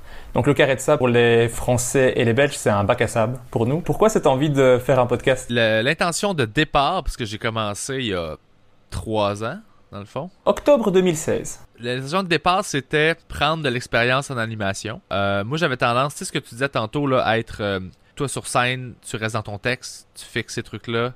Il y a une sécurité là-dedans de calculer tout ce que tu dis, comme ça, tu peux pas te tromper. J'avais ça aussi, mais je voulais casser ça pour pouvoir euh, libérer mon naturel comique, puis mon naturel en général aussi. Donc, je me suis dit, je vais me mettre dans une position où je peux pas calculer tout ce que je dis. Fait que de faire une discussion d'une heure, deux heures avec d'autres amis humoristes, je peux pas calculer ce que je dis. Donc, naturellement, j'aurais pas le choix d'apprendre à être moi-même, puis me laisser être qui je suis euh, et assumer tout ça. Donc, casser cette espèce de peur-là de, de dire quelque chose qu'il faut pas dire, de, de comment les gens vont, qu'est-ce que les gens vont penser si je dis ça. Fait qu'au début, c'était ça. Je voulais aussi présenter mes collègues humoristes, mes amis. C'est la, la- grande, grande, grande majorité des amis dans la vie de toute façon. Je voulais les présenter au public d'une façon, un angle qu'ils n'ont jamais accès dans le fond. Parce que à ce moment-là, à part sous-écoute qui faisait des discussions entre humoristes, on demande tout le temps juste aux humoristes d'être drôles. En entrevue, on a 3 à 4 minutes, puis là, il faut qu'on punch, qu'on punch. Puis sinon, ben, on nous voit dans des galas ou dans des émissions de TV où il faut qu'on soit drôle. On n'a jamais l'occasion d'être nous-mêmes, d'être juste, de, discuter, de montrer qui on est dans la vie. On l'a pas, cet espace-là. Maintenant, on l'a parce que là, il y a des podcasts partout, puis la mode est arrivée. Mais au moment où j'ai commencé le podcast, ça n'existait pas. Mon but, c'était présenter les humains derrière les humoristes que je connais. Parce que moi, ça, c'est les discussions que moi, j'avais avec eux dans les loges, dans, dans la voiture, en se rendant au spectacle. C'est ça, moi, les discussions que j'avais avec eux. Mais ces gens-là, je les voyais jamais être comme ça ailleurs. Je me suis dit, je vais créer un espace pour ça, où on va parler de tout sauf d'humour le plus possible, pour justement pas tomber dans une discussion d'humour entre humoristes peut être un sujet assez hermétique qui, je comprends que ça peut plaire à des comedy geeks, mais mon but c'était juste d'avoir accès à eux différemment. Puis ces gens-là, c'est tous des gens brillants, des gens justement qui ont beaucoup, qui, qui réfléchissent beaucoup dans la vie en général, puis qui ont plein de choses intéressantes à dire, qui sont pas nécessairement humoristiques, puis qui peuvent être utiles à n'importe qui qui écoute, puis qui peuvent euh, être le fun. Fait que je trouvais ça le fun de donner cet espace-là pour eux autres. En gros, c'était ça. Mais ça va, ça t'embête pas d'être dans un podcast qui est plus comédie geek, où on parle plus d'humour euh, Non, parce que j'aime ça parler d'humour. C'est juste que, étant donné que moi j'en fais un par semaine, ben j'ai pas le goût de toujours présenter la même chose parce que ça devient redondant rapidement. Si c'est toujours autour de c'était quoi ton pire spectacle. Euh, Puis étant donné qu'au Québec c'est un petit marché aussi, euh, rapidement on a fait le tour là, de, de- de- de- des histoires. là. Tout le monde a raconté ses histoires un peu partout. Puis un comedy geek qui est un plus petit marché, ben va déjà avoir entendu toutes ces histoires-là. Euh, à commencer par sous-écoute, qui est le meilleur endroit où raconter des anecdotes comme ça. Puis, puis en plus, il y a les rires, puis il y a, il y a- il y a une vibe de spectacle qui est, qui est associée à ça à cause du public. Fait que tout ça combiné, ça fait que, genre, je, je sais pas, je trouve, je trouve- je trouve pas ça intéressant pour, pour quelqu'un qui écoute le show de d'entendre encore la fois où t'as fait un spectacle qui a pas bien été dans ce truc-là. Ça va, ben je, je supprime cette question. Pourquoi? Parce que j'allais te la poser, elle, est prête pour plus tard. Ah, ok. C'était quoi la question? C'était ton pire spectacle? T'as ta pire scène. Ouais. Ben écoute, la pire scène, euh, j'en ai fait euh, plusieurs, là. J'en ai fait beaucoup, beaucoup, beaucoup, beaucoup. J'ai déjà joué dans un autobus. J'ai déjà joué euh, sur un balcon dans la cour de chez quelqu'un avec les, des- les, les dames qui passaient entre mes jambes pour rentrer à l'intérieur de la maison pour aller chercher du vin. Euh, j'ai déjà joué par terre euh, dans un parc. J'ai déjà joué truc ben, des shows sur Zoom, c'était de la merde un peu des fois. pas, pas ceux que j'ai fait sur mon Patreon là, mais des d'autres que j'ai auxquels on m'a invité là, qui étaient pas nécessairement le Wi-Fi Comedy Club mais d'autres shows. Euh, pff, ma pire scène. Mais s'il n'y en a pas une qui vient directement, t'inquiète pas. Ben c'est ça, c'est que j'ai- dû faire honnêtement pas loin de peut-être 1500 shows à date. Je sais plus, mais j'en ai. Je les efface rapidement. Dans le sens où j'embarque dans la voiture puis je fais comme bon ben c'est ça. Je- Bah tant mieux, parce que moi, si on, si on me dit mon pire, il vient directement en tête. J'ai une, un petite surfroide en y repensant. euh. Ah ouais? Et c'est rien, hein. Si j'en parle à un humoriste qui a vécu des trucs euh, comme tu dis, euh, il va se dire c'est rien. Moi, au final, c'est si on résume en très court, c'est c'est 15 minutes de, de couloir où il se passe absolument rien, aucun son dans le public, de rire, de rien. Mais c'est juste ça, ce qui n'est pas une, une histoire fou. Mais il- quand j'en parle, je suis pas bien. Ben c'est normal, mais toi t'as la mémoire émotive de ça. Mais ça, ça, j'ai- connu ça souvent là. J'ai fait, euh, tu sais, juste pas de rire pour moi, c'est, ça se qualifie pas encore comme dans les pires shows. Parce que je veux dire, ça, ça arrive, y a rien à faire des fois. C'est très difficile. Tu te sens humilié, tu sais que ton matériel est bon parce qu'il fonctionne tout le temps, mais là, le contexte fait que ça fonctionnera pas. Mais j'en ai connu un, mettons, juste avant. Ça, c'est la, c'est la dose de plus. C'est quand, en plus que les gens les gens sont contre toi parce que ils t'aiment pas, là. Ils aiment pas ce que tu fais. Le contexte t'aide pas. Donc la scène est, mal positionnée, le son est pas bon, la salle est éclairée, les gens sont dans un état second, drogués ou sous. Ils se connaissent entre eux, c'est encore pire, parce que là ils se comparent. Fait que si tu ris, t'approuves. Fait là, tout le monde attend de voir si tout le monde rit pour voir s'ils peuvent rire. Il y a plein de trucs qui parasitent ces shows-là. Les shows de compagnie, là, les parties de Noël, des trucs comme ça. Là. Je n'ai fait un avant les fêtes là, pour une compagnie euh, de construction, puis c'était de la grosse merde. Techniquement, là, les... juste d'un point de vue le son, c'était impossible que je puisse travailler. C'est un obstacle majeur. là. J'ai commencé à parler, ça s'est levé, ils commençaient à me crier des choses que je comprenais pas parce que c'était des inside de leur compagnie. Fait que moi, j'ai je peux rien faire avec ça. Là. Puis quand j'essaie de faire OK, je ne ferai pas de matériel, je vais juste discuter avec les gens, puis on va essayer de faire de l'animation puis de rendre ça un peu le fun. Ils répondent pas. Tu poses une question, ils répondent pas. Là, tu fais c'est quoi ton nom? J'ai pas de nom. Là, t'es comme OK, pour vrai, euh, ça sert à rien que je sois ici en ce moment. Là. Le patron était fâché après moi. Puis j'étais comme fuck you man, c'est ton c'est ta compagnie là qui savent pas se tenir là. Je fais t'es, t'es- t'es une compagnie de construction puis visiblement tu nourris le cliché que c'est des imbéciles. Finesse. C'est vraiment ça là. J'étais en furie là. Ben, s'ils nous entendent, on les embrasse. Non non, on les emmerde. On les emmerde. oui, on, on les emmerde, franchement, parce que que c'est vraiment un manque de respect impressionnant. Mais ben c'est exactement ça. mon histoire, c'est rien. Tu vois ce que je veux dire? J'ai encore rien vécu, et je sais que je vais en vivre d'autres, euh, des difficiles comme ça. Ça fait partie du boulot, mais ça reste pas évident à vivre quand même. hein. Ben c'est pas évident, mais ce qui change avec le temps, c'est la pratique. Tu l'élimines rapidement. C'est aussi désagréable à vivre sur le moment, mais après ça, tu y penses plus. C'est effacé vite, là. Puis tu fais, ah, c'était ça, alright. Parce qu'à un moment donné, t'en as un autre le lendemain, puis t'en as un autre le lendemain, puis tu vas en avoir un autre le lendemain. Fait le but, c'est juste de. On continue d'avancer, là. Puis tu fais une moyenne au final, puis il faut que ta moyenne, elle soit bonne. C'est juste ça. Ben, j'espère que la moyenne sera bonne au final. Ben ouais, ben ouais, c'est sûr, c'est sûr et certain. je vais te demander par rapport à ton podcast, est-ce que tu as un épisode préféré Que tu es vraiment fier de cet épisode? Euh. Oui, ben, j'ima- oui. Euh, en fait, là, je je réalise en te parlant. Moi, j'ai un problème dans la vie, c'est que je regarde pas en arrière, je regarde en avant. Donc, j'oublie rapidement ce que j'ai fait euh, et ça comprend les bons coups. Les bons coups et les mauvais coups. Parce que, à part du réconfort, il n'y a pas grand chose à aller chercher dans ce que j'ai déjà fait. Fait que j'oublie vite mon CV là, de carrière. Je, je l'oublie, puis des fois, on me rappelle des projets. Je fais, ah oui, c'est vrai, j'ai fait ça. Je je suis tout le temps en train de regarder en avant puis d'aller chercher quelque chose puis d'essayer d'avancer. Fait, que- fait que je peux jamais répondre à ces questions-là rapidement. Ok, ben, pas de problème. J'ai fait plein d'épisodes que, que je suis très fier. Euh, euh, ben, C'est sûr que là, avec les humoristes, c'est tous des amis. Fait qu'il y en a.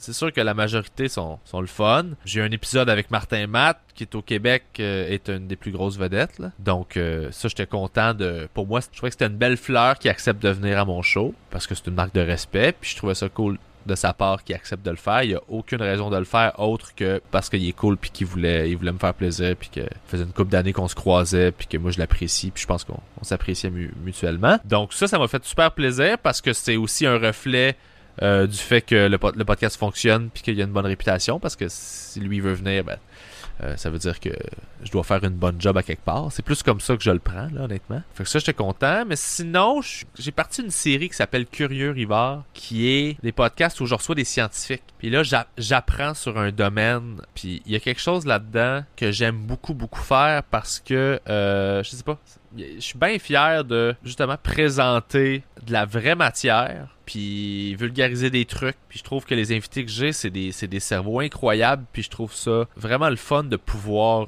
je sais pas comment on le dit en français, là, mais pick, pick their brains, là. De pouvoir juste comme aller explorer leur cerveau puis avoir accès à ça.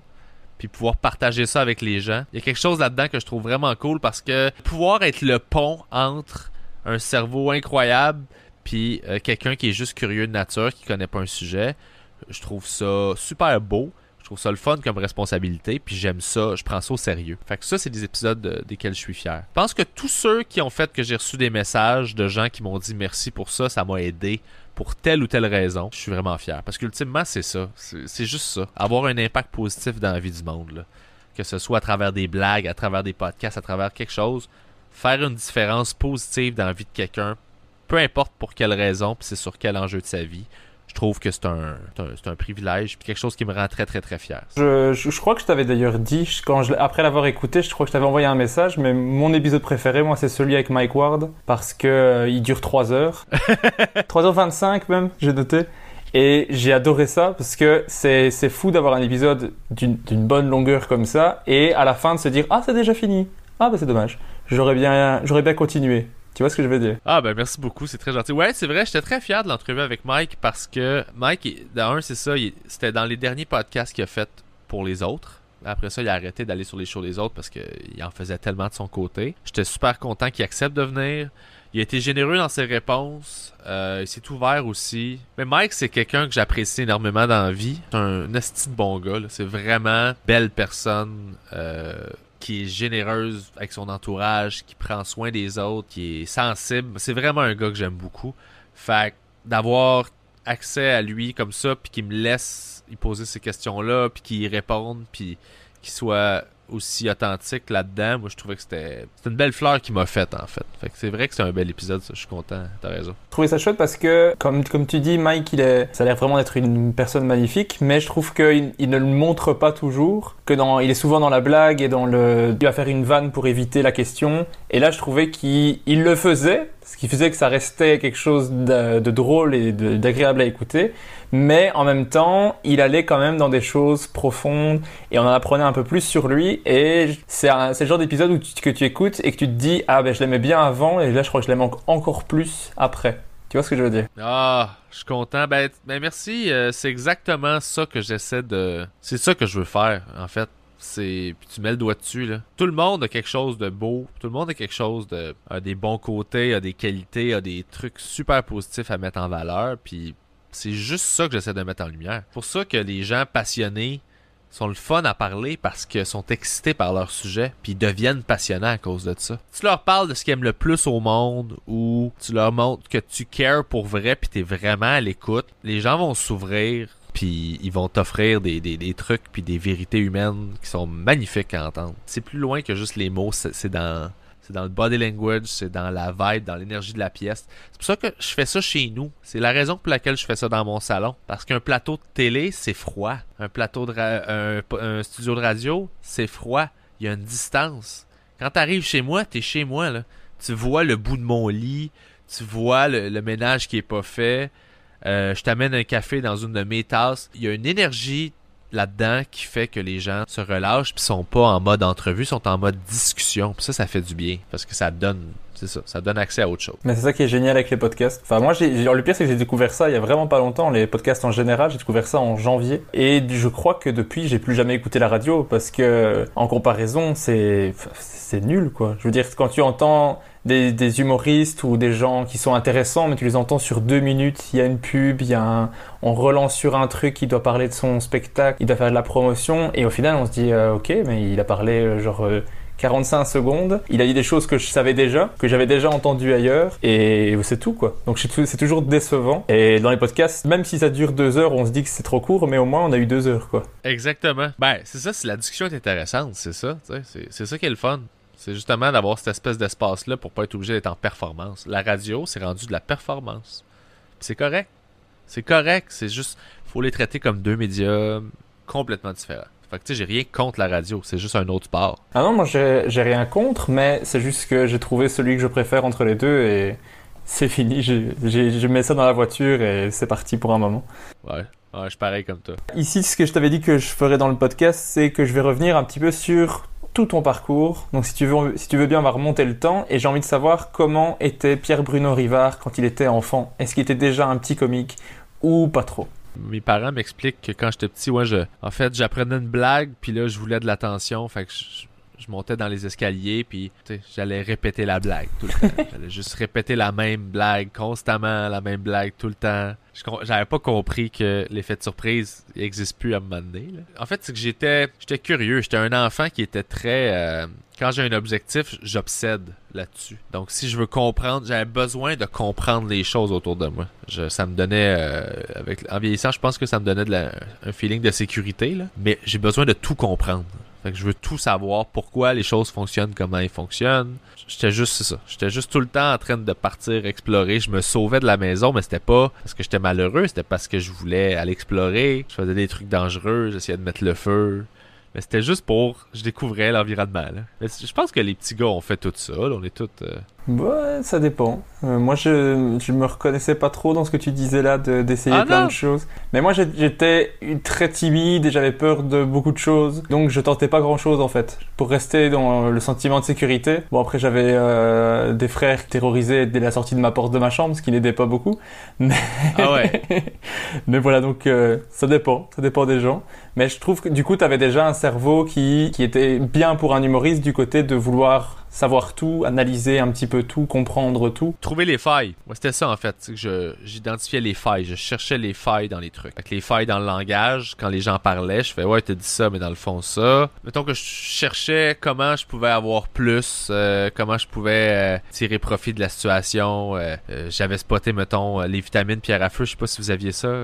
c'est des vitamines pour enfants là, mais c'est juste qu'il était en forme de les pierres à feu, je sais pas si. Si, les personnages des pierres à feu, si, si, je vois, je vois. Ouais, c'est ça. C'était des petits, des petits, euh, des petits médicaments qu'on mange, des vitamines, en fait, là. Mais ça, ça goûtait bon. Fait que là, aussitôt que je savais que j'aimais ça, là, j'en voulais plein. Fait que là, il fallait que je trouve où est-ce qu'il était, où est-ce qu'il était caché, il fallait que je trouve comment me rendre, comment faire pour me rendre là. Fait que là, c'était d'explorer, de prendre une chaise pour réussir à mettre la chaise, pour pouvoir monter sur le comptoir, pour pouvoir ouvrir la porte de l'armoire, pour pouvoir me rendre en haut, pour aller chercher ça. Fait que c'était tout le temps, dans le fond, c'était être en mode solution constamment, mais c'était toujours en fonction d'aller chercher quelque chose que je voulais avoir. Et est-ce que, enfant, tu regardais déjà des humoristes ou pas tellement? Pas du tout, non. L'humour est arrivé euh, à cause de mes amis, plus adolescents. Quand j'étais adolescent, on regardait des trucs à la télévision passer. On regardait les shows, mais, je faisais ça avec un de mes meilleurs amis. J'ai un ami d'enfance qui a été la bougie d'allumage pour euh, plein de trucs artistiquement chez moi. C'est lui qui m'a. C'est avec lui que je regardais des shows d'humour, que j'allais voir des spectacles d'humour, écoutais des one-man shows sur l'ordinateur, tout le temps. Euh, c'est avec lui que j'ai commencé à jouer à des jeux vidéo un peu. C'est avec lui que j'ai commencé à jouer de la musique. Euh, c'est lui, lui qui m'a dit Hey, euh, tu devrais jouer de la basse. Moi, je veux jouer du drum. J'ai fait OK. Fait, j'ai demandé une basse. J'ai eu une basse. Puis finalement, je suis le seul dans tout ce groupe d'amis-là qui, a eu une carrière en musique un peu. Mais c'est grâce à lui. C'est lui qui a fait Hey, fais ça. J'ai fait Ah, OK, je vais faire ça. Puis l'humour, ben, c'est lui qui m'a exposé à ça aussi. C'est un de mes bons, c'est un de mes amis proches encore ce jour. Je l'ai rencontré, j'avais euh, j'avais trois semaines. Ma mère le gardait, puis j'étais un nouveau-né. C'est, mon ami d'enfance. Ah, trop chouette. Bah, merci à lui d'avoir euh, d'avoir mis l'étincelle qui a permis qu'on ait euh, tes sketchs plus tard. Exactement. Et est-ce que tu te rappelles du coup du premier, du premier spectacle qui t'a vraiment marqué, un humoriste en particulier? Je pense que plus jeune, le premier numéro d'humour qui m'a que j'ai été en mesure de faire wow j'aime l'humour c'était les bizarroïdes qui était un groupe d'humour euh, physique j'étais là j'étais jeune fait que je comprenais pas nécessairement ce que je regardais encore mais de l'humour physique euh, de mimes c'était à ma portée fait que c'était des sketchs muets ça j'aimais ça les chicken swell aussi j'aimais Ah, les Chicken Swell. ça ouais tu sais, Là, ça, je vois. ça. je vois. comment t'as dit? Là, je vois. Là, Celui d'avant, je connaissais pas, mais les, Chicken Swell, c'était arrivé jusqu'à moi euh, avec les vidéos YouTube. euh. Ouais, mais les bizarroïdes, il doit avoir des sketchs sur Internet, mais ça, c'était plus accessible pour euh, moi à cet âge-là. Puis après ça, rapidement, je suis tombé dans Martin Petit, que j'ai toujours, que j'ai accroché très jeune, parce que j'aimais vraiment beaucoup tout ce qu'il disait, j'aimais ça, j'aimais ça comment qu'il l'imageait, j'aimais la façon dont il, faisait ses blagues, ses points de vue. Fait que ça a été un des premiers. J'ai vu le premier spectacle de Louis-José Hood aussi, en salle. Je pense que mon premier spectacle d'humour en salle, c'était Louis-José. C'était dans une polyvalente à Sainte-Julie, là où j'ai grandi. Puis j'étais allé voir ça. Puis après ça, ben, j'écoutais tout ce qui était gala juste pour rire à chaque année. Je regardais ça sur... euh, je les downloadais, là, parce que là, on pouvait les avoir. euh, c'était l'époque du piratage. là. Fait que là, le gala jouait, mettons, un soir, puis le lendemain, il était disponible sur Internet, fait que j'allais le chercher. Donc, j'ai écouté en boucle ces galas-là toute mon enfance. Est-ce que tu regardais ça en te disant euh, je veux faire ça ou tu regardais ça en te disant euh, c'est drôle, je passe un bon moment? C'était j'aime ça. J'aime ça. Il y a quelque chose qui me parlait là-dedans, mais je savais pas que je voulais faire ça. C'est venu tard, euh, l'humour dans ma vie, en fait. Je faisais rire tout le monde autour de moi dans mon groupe d'amis, mais pourtant, j'étais super discret le reste du temps. J'étais pas quelqu'un qui prenait de la place puis qui cherchait à avoir l'attention. Je faisais de la musique, en fait. Puis quand j'ai arrêté de faire de la musique, euh, là, je savais plus quoi faire. Puis j'avais déjà commencé à prendre des notes dans un cahier de trucs que je trouvais un peu drôles ou des idées drôles. J'avais commencé à prendre des notes. J'avais juste décidé que j'allais j'allais commencer à écrire des blagues. Je savais pas trop pourquoi. J'avais décidé ça. J'ai encore mon cahier d'ailleurs. Faudrait que je le ressorte à un Puis j'allais à la pharmacie. Puis là, je regardais les trucs. Puis j'essayais de prendre des, des contradictions en notes. Parce que ce qui me faisait rire au début, c'était des trucs qui étaient contradictoires, qui étaient pas logiques. Quelque chose qui était pas logique, ça me faisait rire. Puis c'est ça que j'avais envie de pointer. Genre, hey, ça c'est pas logique, ça c'est pas logique, ça c'est pas logique. Parce que je suis de nature plus rationnelle. Je prenais ça en note. Puis à un moment donné, j'ai une amie journaliste qui m'a dit qu'il y avait un concours d'humour à Québec, là où j'ai déménagé pour l'université. Puis elle m'a dit, hey, tu devrais l'essayer. Fait j'ai fait, ok. Je, je me suis enregistré, euh, je me suis filmé devant une caméra, trois minutes d'observation comme ça. J'ai envoyé ça. Ils m'ont dit, ah, t'es pris pour le concours. J'ai fait le concours, puis j'ai été engagé. Euh... Gagné cette ronde-là, j'ai perdu la ronde suivante, mais j'ai été engagé à la radio comme auteur. Oui, j'ai vu ça sur. euh, Attends, je regarde mes recherches. Chorus, c'est- c'est. There's never been a faster or easier way to start your weight loss journey than with PlushCare. PlushCare accepts most insurance plans and gives you online access to board-certified physicians who can prescribe FDA-approved weight loss medications like Wigovi and Zepbound for those who qualify. Take charge of your health and speak with a board-certified physician about a weight loss plan that's right for you. Get started today at plushcare.com slash weight loss. That's plushcare.com slash weight loss. plushcare.com slash weight loss. I'm Sandra, and I'm just the professional your small business was looking for. But you didn't hire me because you didn't use LinkedIn jobs. LinkedIn has professionals you can't find anywhere else, including those who aren't actively looking for a new job but might be open to the perfect role, like me. In a given month, over 70% of LinkedIn users don't visit other leading job sites. So if you're not looking on LinkedIn, you'll miss out on great candidates like Sandra. Start hiring professionals like a professional. Post your free job on linkedin.com/people slash people today. FOM 102.9. Exactement. Radio Souvenir. Ouais, ça existe plus. En fait, ils ont changé de, ils ont changé de, la station de radio a changé de, mission, mais ouais.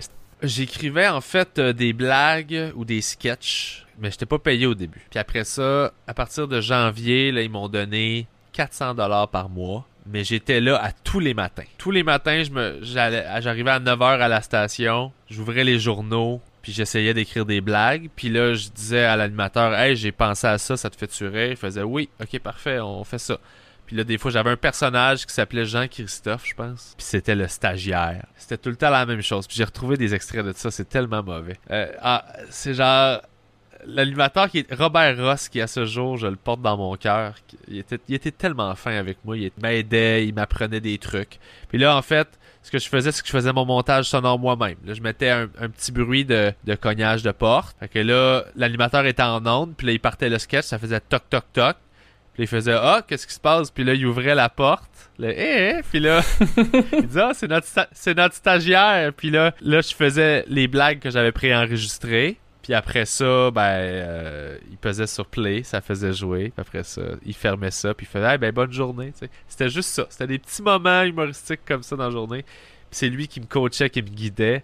Il a été super, euh, super important dans mon développement, cet homme-là. Faudrait que je fasse un podcast avec lui éventuellement, d'ailleurs. Je l'avais rencontré, je l'avais vu sur... Euh, je l'avais recroisé comme des années plus tard sur la rue. Il faisait un, show de radio. Tu sais, des fois, ils font ça dans des événements. Ils mettent une tente, puis ils font une émission de radio live en direct. Ben, il était là, fait que là, je me suis mis à parler avec lui. Puis je fais, hey, je suis rendu là, toi, tu fais quoi? Puis là, moi, je suis rendu là, je suis cool. Fait que, ouais, fait que je faisais ça, en gros, là avec ce gars-là. J'apprenais mon métier. Mais est-ce que tu faisais des, scènes aussi à ce moment-là ou pas encore? J'en faisais, oui, parce que dans le fond, j'ai fait euh, mon premier show. Après ça, ils m'ont demandé d'être auteur pour eux. Parallèlement à ça, je travaillais dans un hôtel le soir, puis je faisais des spectacles partout où je pouvais.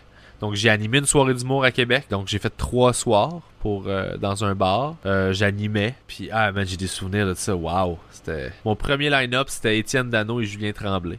Les deux faisaient 30 minutes chaque. Fait que j'ai fait ça, j'ai fait des concours d'humour où j'ai rencontré euh, plein d'amis qui sont encore des amis à ce jour, plein d'humoristes avec qui j'allais faire l'école de l'humour euh, l'année suivante en fait parce que j'ai fait mes auditions pour l'école de l'humour euh, cette année-là. Je faisais tout ce que je pouvais faire. Donc en 2009, tu commences l'école nationale de l'humour de Montréal. Je commençais à l'automne 2008. C'est une formation de deux ans, je suis la cohorte 2008-2010. C'est pour ça que c'est, je, m'en rappelle tout le temps. Ça marche. Comment tu définirais ton expérience à l'école nationale de l'humour? J'ai pas eu une expérience particulièrement agréable à l'école, moi. J'aimais pas vraiment ça. J'étais.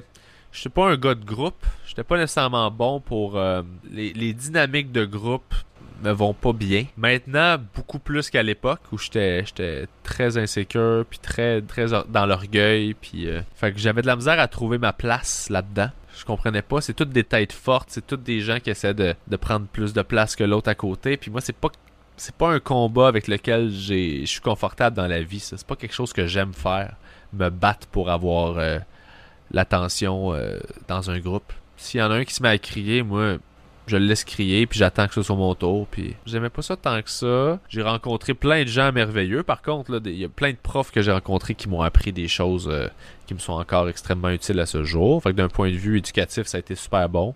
Plus au niveau d'écriture que, que le reste. Mais je pense que n'importe quel domaine, si tu prends deux ans à baigner là-dedans, 24 heures sur 24, puis à penser juste à ça, puis à te consacrer à ça, ça a des effets bénéfiques. Fait que de ce point de vue-là, l'école a été euh, bonne pour moi. Je suis ressorti de là, puis tout ça. J'étais, j'étais déjà très actif euh, pendant l'école, puis je l'étais encore plus après. Mais si je te disais que quelqu'un en Belgique euh, qui est en train de te parler hésite toujours à, y aller ou pas, est-ce que tu lui recommanderais ou pas? Je recommanderais si il y a déjà une expérience de scène. Parce que culturellement, si t'as jamais fait d'humour, j'ai l'impression que ça va être plus difficile d'intégrer le coup de l'enseignement qui va être là ou ça va rentrer à retardement. Mais si tu connais déjà le métier puis t'es déjà habitué d'essayer de trouver des punchlines puis d'écrire puis des trucs comme ça, ben à ce moment-là, tu vas intégrer ce qui va t'être appris super rapidement. Pour moi, ce sera un must. Je dirais, si t'as une bonne expérience de scène où t'en as fait, où t'es déjà dans, cette, dans ce mindset-là d'apprendre, je te le conseille. C'est de l'argent,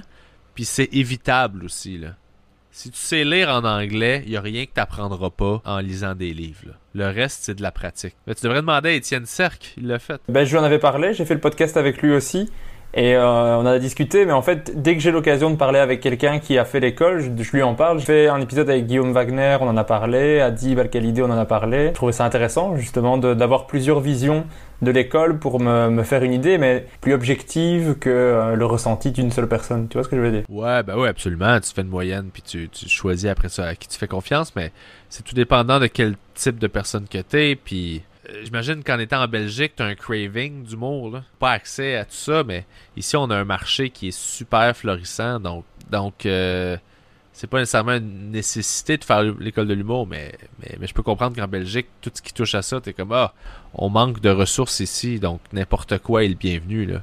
Fait que c'est effectivement c'est un bon point. là. Ça se peut que, que ce soit vraiment comme bien reçu à cause de ça. là. Mais ouais, n'importe quoi, si tu y penses, puis t'es sérieux, puis t'en parles, puis tu lis là-dessus, tu vas apprendre tout ce que t'as besoin de savoir. là. Les gens faisaient de l'humour avant que l'école existe. Là, tu reviens en Belgique, tu as dit que tu n'étais plus revenu depuis 2015. Ah, ça s'est fameusement professionnalisé. Il y a quand même beaucoup, beaucoup plus de scènes. Pres- c'est presque possible de jouer tous les soirs. Tu, tu, vas, tu joueras qu'une seule fois. C'est presque possible de le faire tous les soirs, je pense. Nice. Avec des cachets raisonnables ou. euh, C'est beaucoup des scènes ouvertes, c'est beaucoup des petits mais ça dépend. Il y en a qui font leur spectacle aussi, donc ça s'est quand même fameusement professionnalisé. euh, mais il y a euh, de plus en plus d'humoristes. Par exemple, ici, je fais partie moi d'un collectif qui s'appelle le, What the Fun. On est 150 humoristes qui se partagent euh, les scènes de la semaine, quoi. Donc, donc c'est, ça limite les possibilités, quoi. Il y a quand même, il y a quand même pas mal de, de compétition par rapport à ça parce qu'on est, on est assez nombreux pour le, le- les scènes qu'il y a, quoi. Ok, mais le collectif sert à quoi essentiellement? En fait, c'est lui qui prend le- les contacts avec les différentes salles et c'est eux qui ont. C'est un- c'est plus une plateforme qui en, en, en soi répartit les artistes sur les plateaux qu'ils ont organisés en fait. C'est une plateforme qui est un booker dans le fond. C'est ça, mais c'est eux qui s'assurent en fait que tu sois dans des salles avec des, bonnes conditions, avec euh, son, euh, lumière tout ce que tu veux, pour que tu aies un cachet, un public, euh, que ça soit, ça soit bien rempli. Et en fait, eux font le, le dispatching des différents artistes pour que tu aies des styles différents aussi et que euh, tout le monde s'y retrouve un petit peu quoi. Nice, cool, très cool ça. Après l'école de l'humour, en 2011, tu participes à l'émission En route vers mon premier gala, dans lequel moi je t'avais découvert. Qu'est-ce que tu as, qu'est-ce que tu retires de cette expérience de En route? Ah ben moi ça a été euh, ça a été merveilleux pour moi en route. Euh, ça a été là où je me suis fait découvrir, c'est là où euh, ça a été ça m'a mené à un premier gala juste pour rire, ça m'a ça m'a fait connaître dans plein d'endroits au Québec qui me connaissaient pas du tout, ça m'a donné du travail beaucoup, ça m'a donné du travail d'auteur, ça a été moi, moi, j'ai fait la finale, fait que ça a été que du positif pour moi en route là. J'ai fait un an seulement, j'ai fait trois rondes, je me suis rendu à la TV, que du bon. Parce qu'après, en 2012, tu reçois, un, tu reçois un Olivier en tant qu'auteur pour le spectacle de Maxime Martin. euh, tout va bien. Enfin, il y a c'était plusieurs auteurs, mais ça, ça a lancé un peu ta carrière en tant qu'auteur, du coup. Euh, aussi, ouais. En fait, j'écrivais sur ce spectacle-là en même temps que je faisais en route l'année d'avant. Je me rappelle, c'était moi puis Adib. On était, euh, on a fait l'école en même temps. On était dans un café puis on écrivait comme des fous sur ce show-là. Puis le soir, on faisait des shows puis on rodait pour le En route vers mon premier gala justement. C'était notre routine, c'était notre vie. euh. Ouais, fait que le- d'être récompensé l'année d'après, c'était cool. On était une équipe, on était une belle équipe par exemple. Ça, ça l'a aidé évidemment euh, pour ma, ma carrière d'auteur. Ça m'a, ça m'a donné un, un petit push. euh, Et est-ce que les, les récompenses que tu as reçues comme auteur, c'était quelque chose qui était important pour toi? C'est vraiment quelque chose qui était important, la reconnaissance de recevoir des prix ou? Pas vraiment, honnêtement. J'étais fier, mais tu sais, pour moi, les prix, c'est comme les diplômes, là. Ça sert juste à, à montrer aux autres. Est-ce que toi, tu sais? Ça rassure les autres. Je veux dire, il y a plein de gens qui gagnent pas de prix qui méritent autant de prix que de gens qui gagnent des prix, là. C'est juste qu'au final, quand t'arrives devant quelqu'un qui connaît pas l'industrie puis qui pousse des crayons dans un bureau puis qui fait juste voir des chiffres partout, tu lui dis, ben, j'ai trois Olivier, j'ai écrit sur ça, j'ai fait ça, j'ai fait ça. Il fait, oh shit, il est sérieux. Ça le rassure, puis il te fait confiance. Alors que quelqu'un à talent égal qui a pas de trophée, ils vont faire, on n'est pas certain. Alors que les deux, fait que c'est vraiment, c'est vraiment ça que c'est l'industrie des trophées. Puis je dis ça, j'aurais pas ce discours-là, je pense, si j'en avais pas gagné. Là. Mais vu que j'en ai gagné, je suis en mesure d'avoir le recul, de comprendre l'impact que ça l'a pas eu sur ma carrière, l'impact que ça l'a eu. C'est ça, j'ai une meilleure, euh, j'ai un meilleur big picture grâce à ça. Fait je suis super content, la reconnaissance vraiment beaucoup.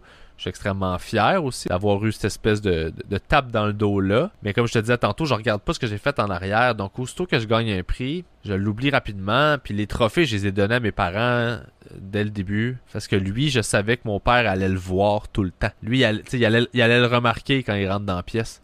Moi, je l'ai oublié tout de suite. Ben, c'est cool. En plus, pour tes parents, ça doit être euh, chouette d'avoir ça. euh, Enfin, ils doivent être fiers de toi, je suppose. Ouais, ouais, ouais, ouais. Ben oui, c'est cool. C'est. Ouais, mais tu sais, ça fait assez longtemps là, que ils comprennent que c'est ça ma vie. Ils comprennent que une carrière c'est long, ça dure longtemps. Il y a des hauts, il y a des bas. La vraie réussite d'une carrière, c'est de la faire durer. Là. Et toi, quand tu leur as dit que tu ferais l'humour, tes parents, ils étaient à fond avec toi ou non? C'était compliqué. Je lâchais une carrière en sciences. Là. Mon père, au début, il était pas sûr. Ça l'insécurisait beaucoup parce que il voulait juste que ça aille bien. tu sais. Il voulait que je gagne ma vie. Puis que... Mais quand il a vu les efforts que je mettais, ça l'a calmé tout de suite. Puis il m'a dit, euh, il y a aucun problème, là. Il a dit. euh, Quand j'étais petit, il m'a dit T'es tellement. Tu te donnes tellement quand t'es quand t'aimes quelque chose que tu deviens obsédé par ça, puis t'obsèdes. J'ai toujours su qu'il fallait que je te garde sur la, la bonne voie parce que si tu décidais de devenir un criminel, tu deviendrais un excellent. Un excellent criminel.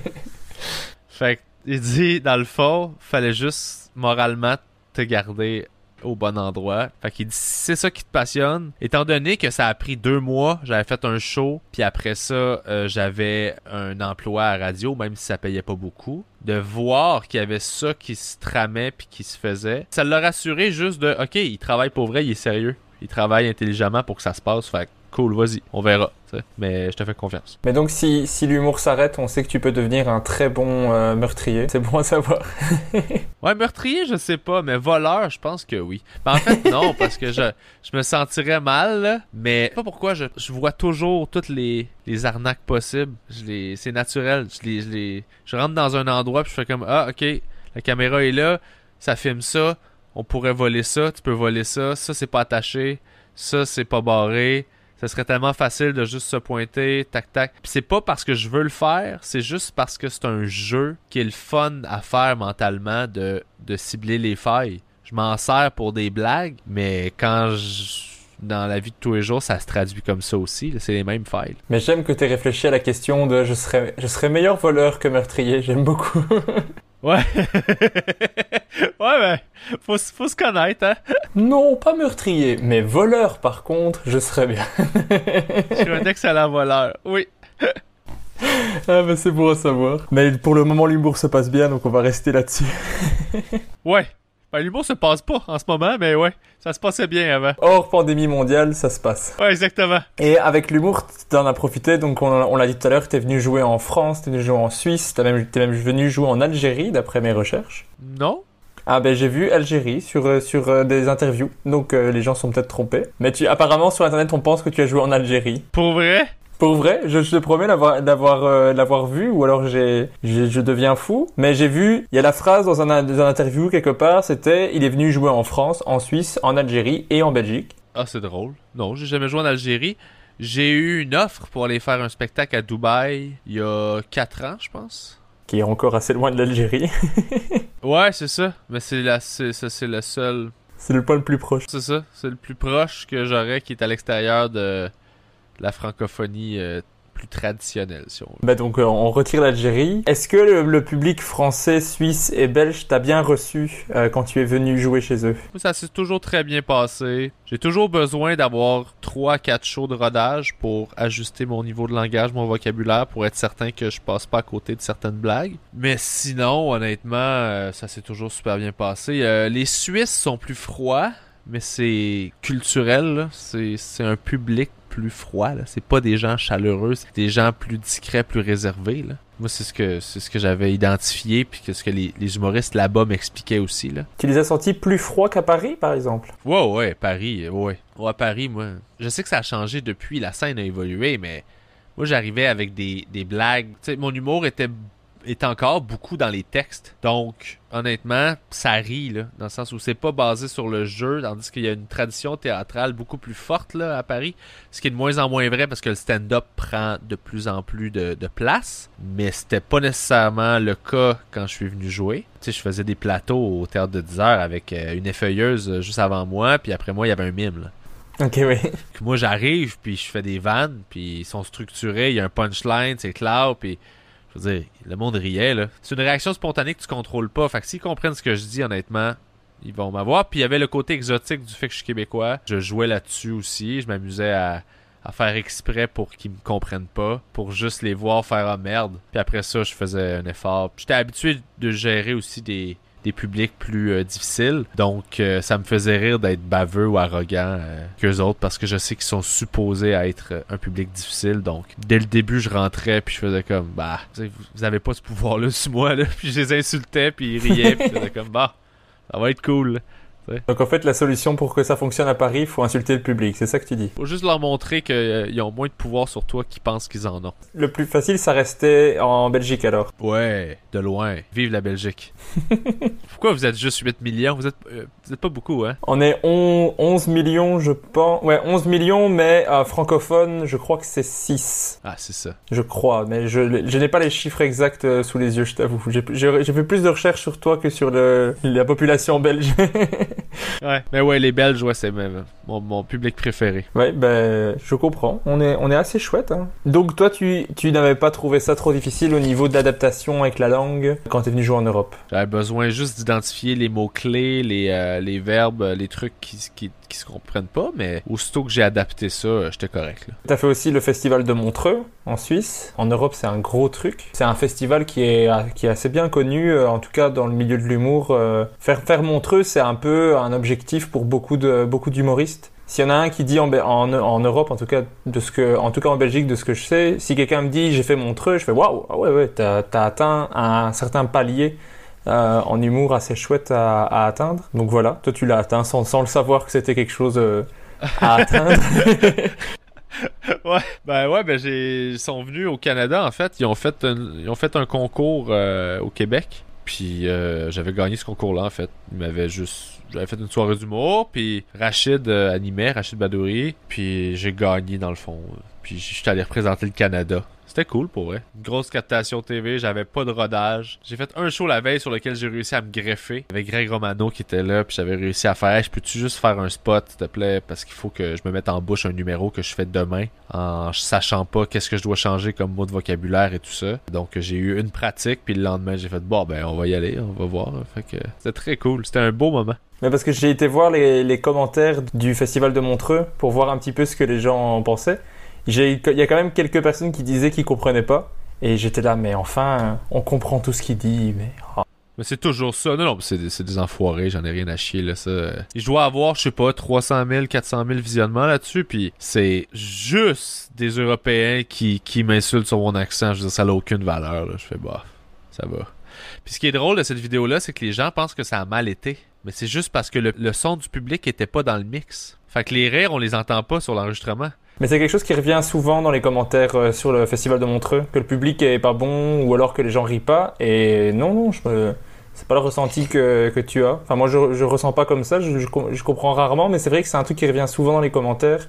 Que quand je vais voir, les gens se plaignent beaucoup du public et je me dis, bah ça va, on, on les voit qui, qui passent un bon moment quand même. Tu vois ce que je veux dire? Ouais, ouais, mais, mais c'est qu'on les entend quand on est dans la salle, mais d'un point de vue technique, production télévisuelle, ils mettent pas de micro sur le public, ce qui est une erreur. C'est complètement stupide. L'humour, c'est l'effet d'entraînement. Si tu, si, tu sais, si tu mets pas les rires des autres, ben là, c'est contagieux, là, tout ça. fait que, ça donne l'impression que l'humoriste en avant, ça fonctionne pas bien, alors que ça va super bien. Bah, si les responsables du festival de Montreux écoutent ce podcast, euh, vous savez ce qu'il vous reste à faire, un bon micro dans le public et on va améliorer Ouais, tout ça. ah, on fait changer les, on fait changer les choses dans ce podcast, hein. c'est important. Ben oui. bien sûr, euh, ce podcast a le, le- le pouvoir de faire changer tellement de choses dans le milieu de l'humour. Ben oui. Moi, j'y crois. Je crois en toi. Ça marche, c'est gentil. Sinon, je pense que c'est la même année que le Montreux, mais tu participes à la saison 2 de l'émission Les 5 prochains. Donc j'ai déjà reçu, euh, ben, j'ai déjà reçu Virginie Fortin et Guillaume Wagner qui ont, qui ont participé aussi à cette émission. Toi, comment tu l'as ressenti? Ben, ça a été euh, ça, ça a été une, euh, ça a été une belle vitrine pour moi. Euh, ça m'a fait connaître aussi encore une fois d'un autre public.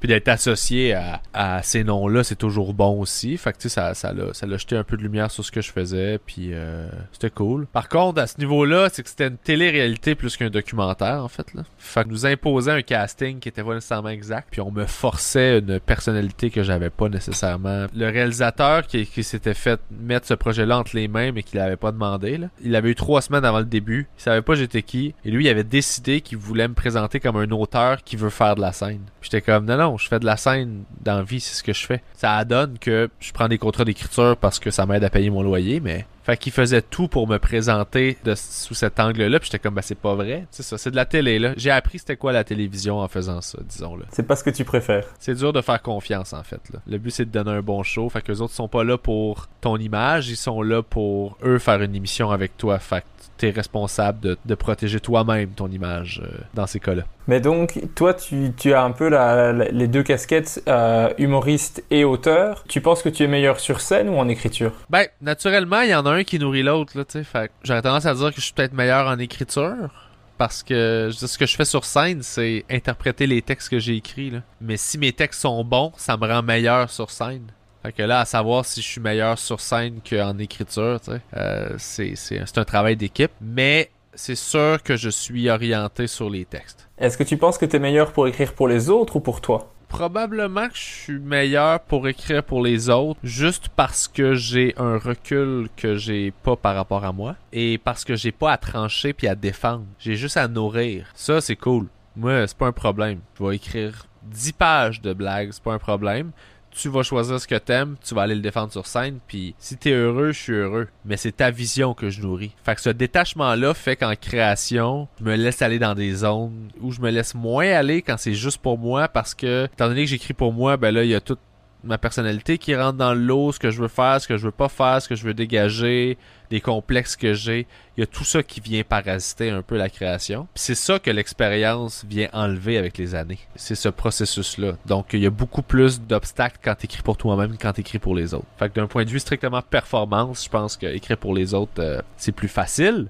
Ça sort plus rapidement. Mais d'un point de vue qualité puis d'exprimer la vision que je veux exprimer avec l'humour, ben c'est nécessairement avec moi que ça se passe plus là. parce que je suis euh, je suis l'outil qui l'écrit, je suis la personne qui le diffuse, fait j'incarne cette vision là plutôt que de nourrir la vision de quelqu'un d'autre. Ben moi, j'ai jamais écrit pour quelqu'un d'autre, donc je sais même pas si j'en suis capable spécialement. Sûr que oui. Ben peut-être. Euh, Je n'ai jamais essayé. Peut-être un jour euh, je le ferai. On ne sait jamais. Ben c'est pratique pour gagner sa vie au début là. Ouais, je- en 2016, tu présentes euh, ton premier 60 minutes je- qui, qui s'appelle PB en théorie? Ouais. Ok, ça va. Mes recherches sont bonnes parce que depuis l'Algérie, j'ai peur. ah, pas de stress.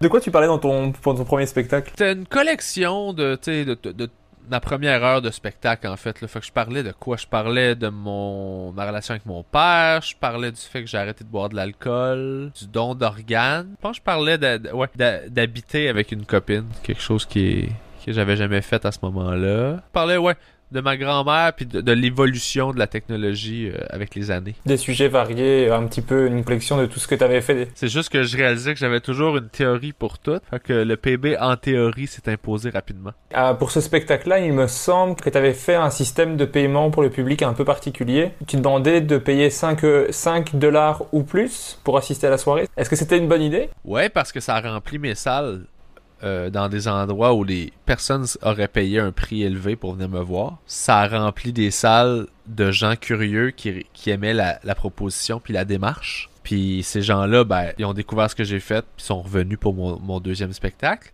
Puis moi, ça m'assurait qu'il fallait que je donne un bon show. Là. Parce qu'après ça, ce que je faisais, c'est que à la fin du show, je faisais si t'as pas payé assez cher pour le show que t'as eu, tu peux m'en redonner.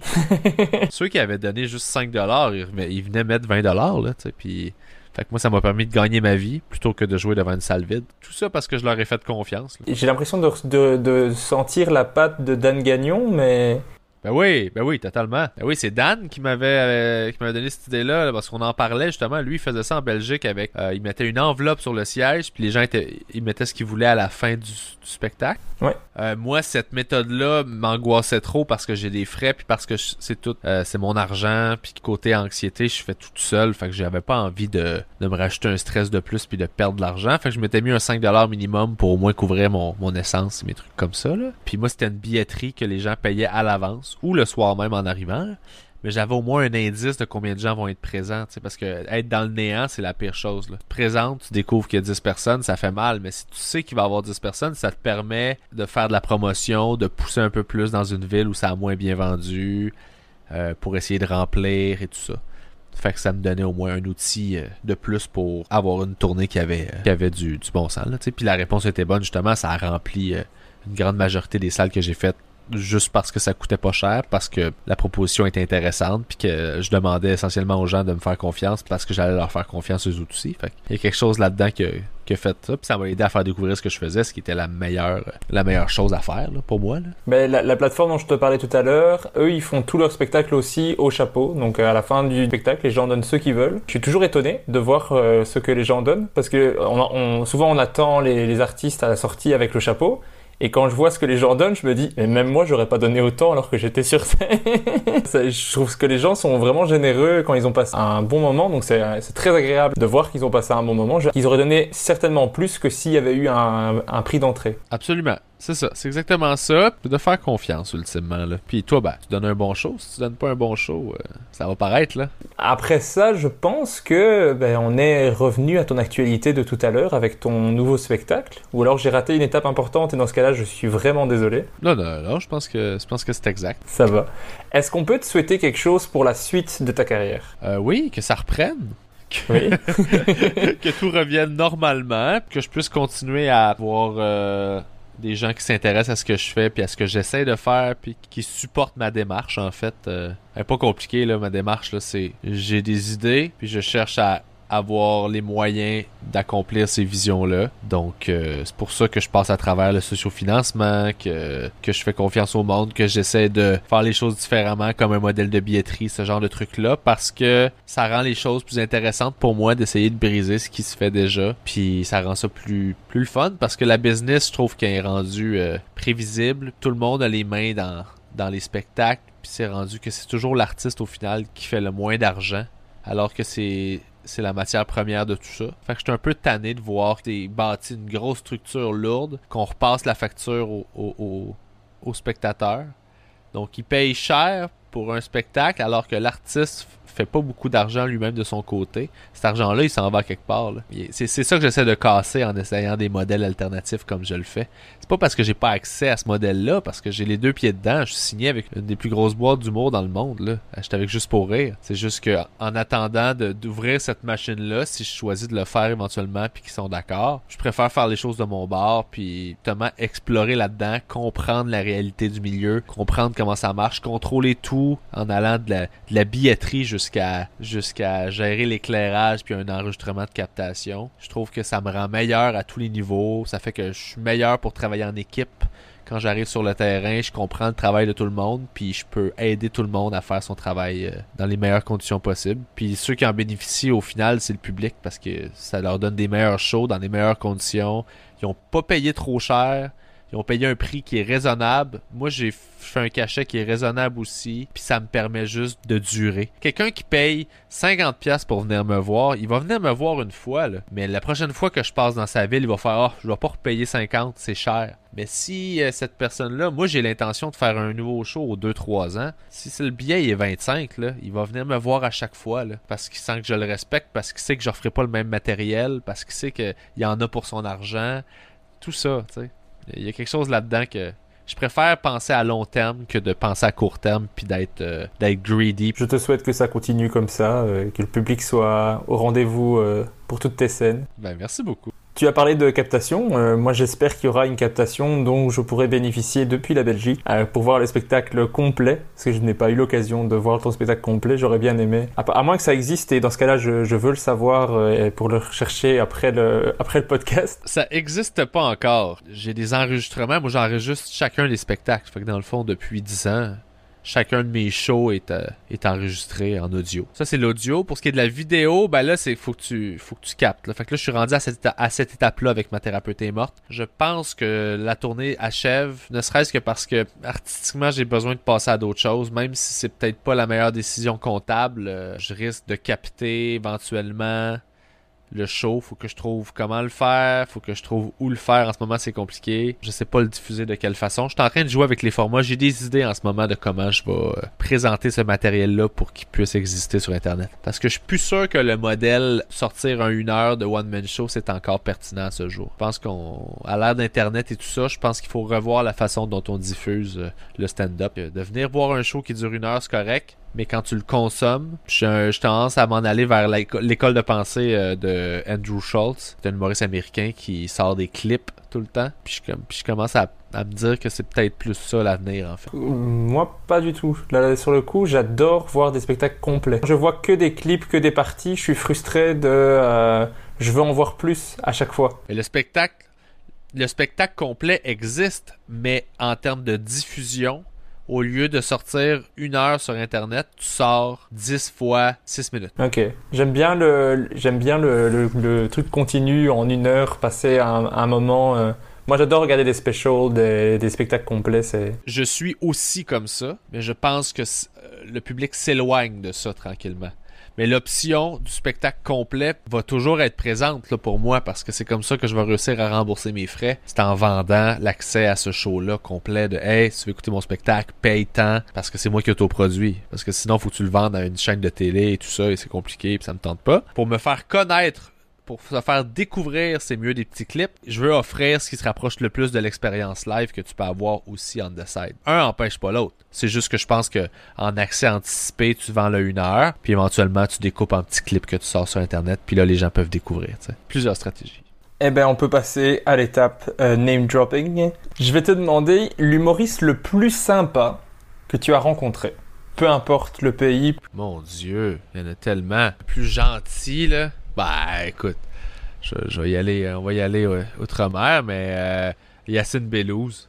Ah, il a, il a, été cité plusieurs fois. Je pense que ça va être lui le, le Maurice le, le, plus sympa de l'année. Kian, Kian aussi, euh, Kian Kojandi, vraiment un chic type là, vraiment vraiment vraiment. Ah puis je peux, je peux, je peux lui rendre une fleur et à une période où justement je venais de perdre parce que moi j'ai investi tout mon argent personnel dans ces projets-là. Fait que c'est des milliers de dollars d'équipement puis de tu sais c'est beaucoup de beaucoup de temps, beaucoup d'argent. Puis à un moment donné, j'ai eu un bris technique qui fait que ça m'a dévasté parce que j'étais je venais de perdre une entrevue magique, puis j'avais écrit un message parce que je savais plus l'avenir du podcast, j'allais continuer ou pas. Il m'a envoyé de l'argent. Il m'a juste envoyé, je pense 500 euh, euros, puis il m'a dit, tu sais à une époque, il dit moi, il y a quelqu'un qui j'étais dans la merde, quelqu'un m'a aidé. Euh, fait que c'est à mon tour, tu sais. Je t'envoie ça, puis je veux que tu le prennes, fais ce que tu as besoin de faire, puis tu, tu repasseras le repasseras le flambeau éventuellement à quelqu'un d'autre dans ta vie. Puis j'avais fait comme waouh. Ouais. Puis tu sais, il voulait pas que j'en parle publiquement nécessairement. Fait que Mike Ward a fait la même chose aussi en début de pandémie. OK. Fait que tu sais, c'est des trucs qu'on essaie de pas parler publiquement parce qu'on veut respecter la demande de ces gens-là, mais en même temps, tu te dis. Ouais, moi je trouve ça chouette de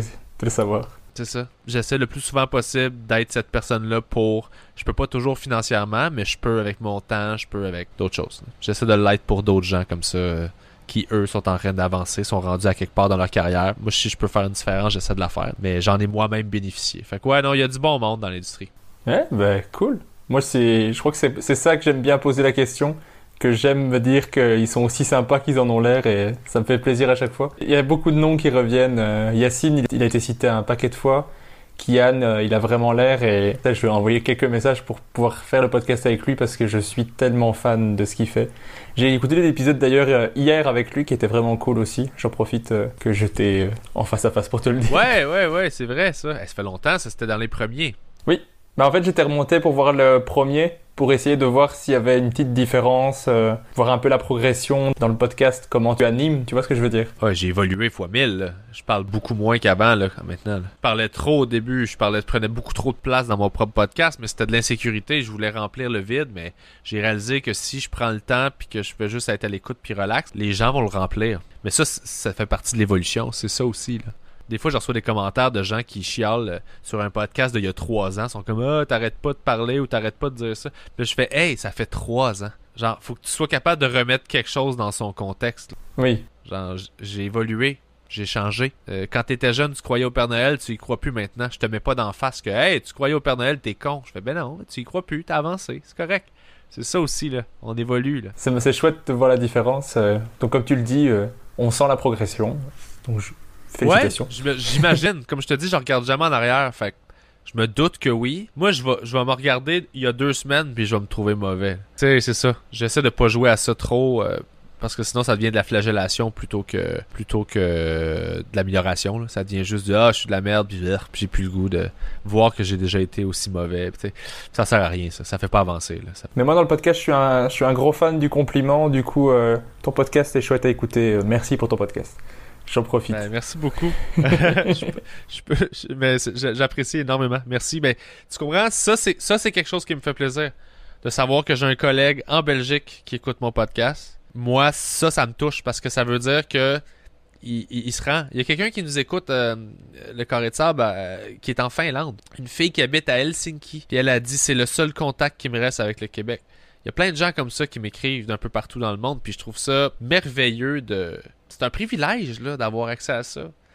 Puis je, joue pas moi la game de- d'essayer d'être le plus gros podcast, puis de faire du marketing tout le temps, puis d'être le plus connu, puis puis je devrais là parce que le marché est fait comme ça. Focus juste sur le fait que les vrais, le noyau dur de gens qui écoutent mon show, les milliers de personnes qui, qui sont là chaque semaine. Je suis vraiment privilégié d'avoir ça. Il y a quelque chose là-dedans que je trouve euh, fou. Là, tu je me suis senti tout seul toute ma vie. J'ai toujours été ce type de personne-là qui se sent seul, même quand il est entouré de monde. Puis là, ben, grâce au fait que je fais juste être moi-même, il y a plein de gens comme moi qui sont venus se coller à ça. Puis on finit par se retrouver, puis à être un gros groupe de gens qui ont plein de similitudes. Non seulement les gens m'écrivent Ah, je- c'est le fun, je me sens pas tout seul avec votre show. Je fais Moi non plus, je me sens pas tout seul parce que vous, vous êtes là. C'est ça, on s'est juste trouvé. C'est comme ça que je le vois. À travers un podcast, mais on s'est quand même trouvé, puis c'est ça que je célèbre avec le show. Je trouve- ça chouette. Moi aussi, euh, c'est au début, hein, donc j'ai quelques retours. Et il faut que je trouve un moyen pour avoir plus de contact avec les gens qui écoutent, parce qu'il y, a des gens qui écoutent. Merci d'ailleurs à tous ceux qui écoutent. J'ai 1% au Sri Lanka. Euh, merci à lui euh, d'écouter. La personne qui est au Sri Lanka d'écouter. euh, vous êtes peut-être plusieurs au Sri Lanka. Peut-être que je suis un gros buzz pour le moment euh, chez tous les Sri Lankais. Euh, Faudrait que tu fasses une tournée, une tournée au Sri Lanka, ce serait malade. Ce serait malade à fond. Mais voilà, mais c'est marrant euh, de voir ça. Mais du coup, il faut que je trouve un moyen pour avoir plus d'interaction avec les gens. Donc si vous écoutez le podcast et, et que ça vous plaît, euh, n'hésitez pas à me le dire, ça me fera très plaisir. J'en profite que tu en parles, pas juste pour faire ma pub au passage. Ben oui! Ben oui, puis prends, prends les, prends les commentaires, prends les critiques, prends les questions. Tu sais, ultimement, moi, je me disais tout le temps, ben, je le fais pour moi, mais je le fais vraiment pour que les gens qui écoutent soient heureux, puis aient vraiment envie de l'écouter, puis aient hâte d'écouter le prochain épisode. Fait c'est important pour moi de tâter le pouls. Je veux savoir qu'est-ce qui vous passionne, qu'est-ce qui vous fait triper. Parce que si je sais que vous tripez sur ça ou sur ça, ben, je vais essayer de vous le donner, tu sais, parce que moi aussi, je veux que vous tripiez. Puis de toute façon, moi, je vais avoir du fun à le faire. Fait c'est un gros travail d'équipe, même si c'est moi qui fais la majorité de la job. Mais toi, tout ce que t'as à faire, c'est me dire, t'aimes-tu ça, t'aimes pas ça, qu'est-ce qui te plaît, qu'est-ce qui te plaît pas, puis on s'en va par là, tu sais. Bah, je suis tout à fait d'accord avec ce que tu viens de dire. Je passe à ma question suivante parce que j'ai tendance à digresser et après, ce podcast va durer 4 heures. On va encore me dire, ton podcast est trop long. Je sais pas si toi, c'est un commentaire qu'on te fait. On me le fait plus. Les gens aimaient ça au début, mais avec le temps, il y a tellement de podcasts qui sont sortis que c'est devenu un désavantage. Fait qu'à j'essaie de me limiter à maximum une heure et demie. Quand je suis capable de faire en bas d'une heure, c'est cool aussi. Parce que de toute façon, les gens ont plus le temps puis ils ont tellement de shows à écouter. C'est marrant parce que moi, j'a- j'adore ça quand c'est en longueur. Moi aussi, mais ça dépend. Ça dépend à qui, ça dépend quoi, ça dépend avec quel invité. Tu sais, c'est ça, là. On verra si les gens te trouvent trop long euh, dans l'épisode ou pas. Écrivez-le. Écrivez-le. Ah, il est beaucoup trop long ce Pierre Bruno. Beaucoup trop long, ce gars-là est intéressant. Maximum une heure. J'ai tenu une heure deux, mais pas une minute de plus. Je suis désolé. Non. L'humoriste qui t'inspire ou qui t'a inspiré le plus? Euh, Doug Stanhope, de loin. Celui qui t'a donné envie de monter sur scène. Eh, je le sais même pas, honnêtement. Celui qui m'a donné envie de monter sur scène. Peut-être Louis-José Hood, étant donné que c'est le premier que j'ai j'ai vu live. Mais sinon, Martin Petit, euh, Mike Ward. Je sais vraiment pas quoi répondre à ça. Je pense pas que c'est quelqu'un qui m'a donné le goût de monter sur scène, en fait. C'était un mal de vivre que j'avais besoin juste d'aller combattre. Fait que j'écrivais des jokes en dépression, puis j'ai fait mon premier show. C'est comme ça que j'ai écrit mon premier 5 minutes. C'était entre minuit et 6 heures du matin en buvant de la bière parce que je venais de lâcher l'université puis j'étais déprimé puis je savais pas quoi faire de ma vie. Mes premières blagues sont nées là. Sont nées en réaction à cet état de merde là dans lequel j'étais. Puis c'est ça que je voulais combattre. Fait que c'est plus ça qui a fait que, que je suis monté sur scène que quelqu'un que j'ai vu en fait. Qu'une personne en particulier. Et ben tu vois, rien que pour ça, rien que pour ça, je suis content de faire des podcasts plus longs parce que sinon j'aurais pas eu cette info euh, de fin. Tu vois? Bien ça. Un humoriste qui t'a surpris dernièrement, une découverte récente.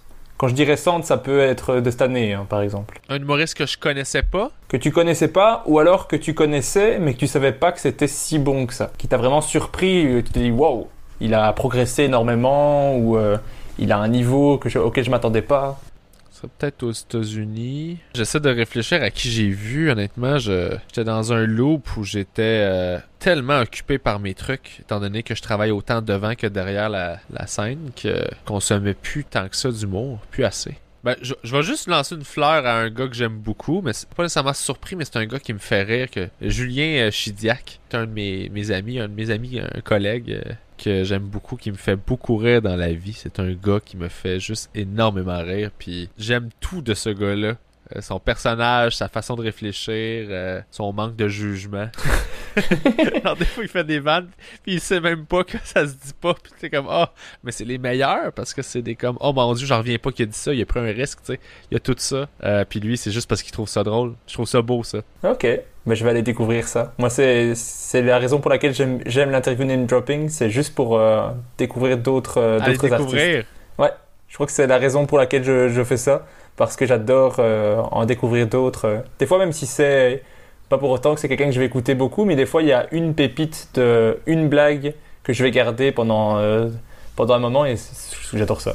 Ah, il y a, une humoriste que j'ai découvert que j'aime bien, c'est Theo Von. Theo, ouais, Theo Von, il y a un podcast, puis il fait de la scène, là, mais j'aime beaucoup son énergie. J'aime beaucoup sa vibe à ce gars-là. Et ben encore un que je vais pouvoir découvrir.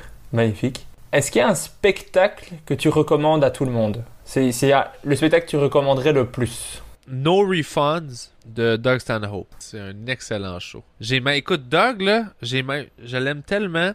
À un moment donné, lors d'un passage, en 2013, je pense, j'étais venu écrire pour euh, Anne Romanov en 2012. Je l'accompagnais en tournée. Le fond, j'étais venu passer euh, deux semaines euh, en France, puis je partais avec elle en tournée, puis j'écrivais des blagues en écoutant le spectacle. Il a- à ce moment-là, Doug avait sorti un spectacle qui s'appelait Burning the Bridges to Nowhere, live, euh, live à, je pense que c'était à, je me rappelle plus si c'est celui-là ou l'autre, euh, Before Turning the Gun on Himself, mais il était pas disponible au Canada. Il y avait pas moyen de le commander ou de l'importer, puis tout ça.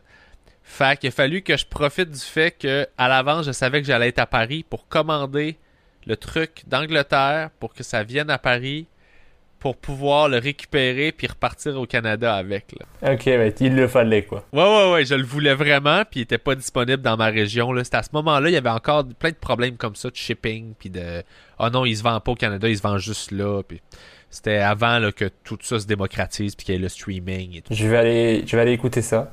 Je vais te demander maintenant de choisir entre deux humoristes. Tu me dis seulement celui qui te fait rire le plus entre les deux. C'est absolument subjectif, donc on peut pas t'en vouloir, normalement. Si on t'en veut, je suis vraiment désolé d'avoir foutu la merde. Premier choix entre Louis C.K. et George Carlin. Le plus rire, ben, c'est Louis C.K. Mais le meilleur des deux, c'est Carlin. Deuxième choix entre Billy Hicks et Bill Burr. Bill Burr, de loin. Entre Kian Kojandi et Yacine Bellous. Oh! J'aime les deux d'un amour sincère et profond. Mais qui te fait le plus rire sur scène? Kian. Ok. Euh, Les deux sont drôles. Euh, J'aime beaucoup la façon que Yacine a de partir sur une bulle puis d'assumer son truc. Part puis il est parti pour 5 minutes là, dans son image, dans sa parenthèse. Là. Il lâche jamais le morceau. Il y a- quelque chose que j'aime beaucoup là-dedans. Et j'aime à côté, j'adore la sensibilité de, de Kian dans les sujets qu'il aborde, la façon dont il les aborde. Fait que tout ça. Fait que je trouve les deux drôles, mais fallait choisir. Fait que Ben, j'en profite pour le, le dire parce que je crois que je le dis à chaque podcast ou presque, mais je continue à insister. Le spectacle de Kian Kojandi est sur YouTube au complet, Pulsion, et c'est un chef-d'œuvre, c'est magnifique. Allez le voir, c'est euh, le spectacle que moi je recommande le plus. Euh, Je l'ai vu roder ce show-là à ZooFest. Quand on s'est vu à Montréal euh, un été il y a quelques années, puis il venait amorcer le travail de ça. Il venait faire les premiers rodages. c'était cool. C'était le fun de voir le début du show. C'était le fun. C'était une belle petite salle. Moi, je vais, je vais voir le prochain normalement en décembre si ça ne s'annule pas. Donc, euh, j'espère que ça ne s'annulera pas. Si le Covid m'empêche de faire ça, je vais vraiment être dégoûté. Ça a annulé mes vacances, je peux vivre avec, mais le spectacle de Kian, je vais être vraiment être dégoûté. On s'est rencontrés au Kings, moi pis Kian. ok. Dans un late show au Kings of Comedy. J'étais malade. Genre, j'avais une grippe. Première fois de ma vie que j'ai eu une vraie grippe, là. Une vraie grippe musculaire, là. Vous en parlez dans le, dans le podcast avec, euh, avec Kian? Puis on a fait un show ensemble euh, de blagues euh, salaces euh, et un late night vraiment nasty. là. C'était le fun. Cool. Choix suivant, on part un petit peu sur de l'absurde entre Jean-Thomas Jobin et Yannick de Martino. Oh, God. Euh, Yannick. Entre Maxime Martin et Martin Matt.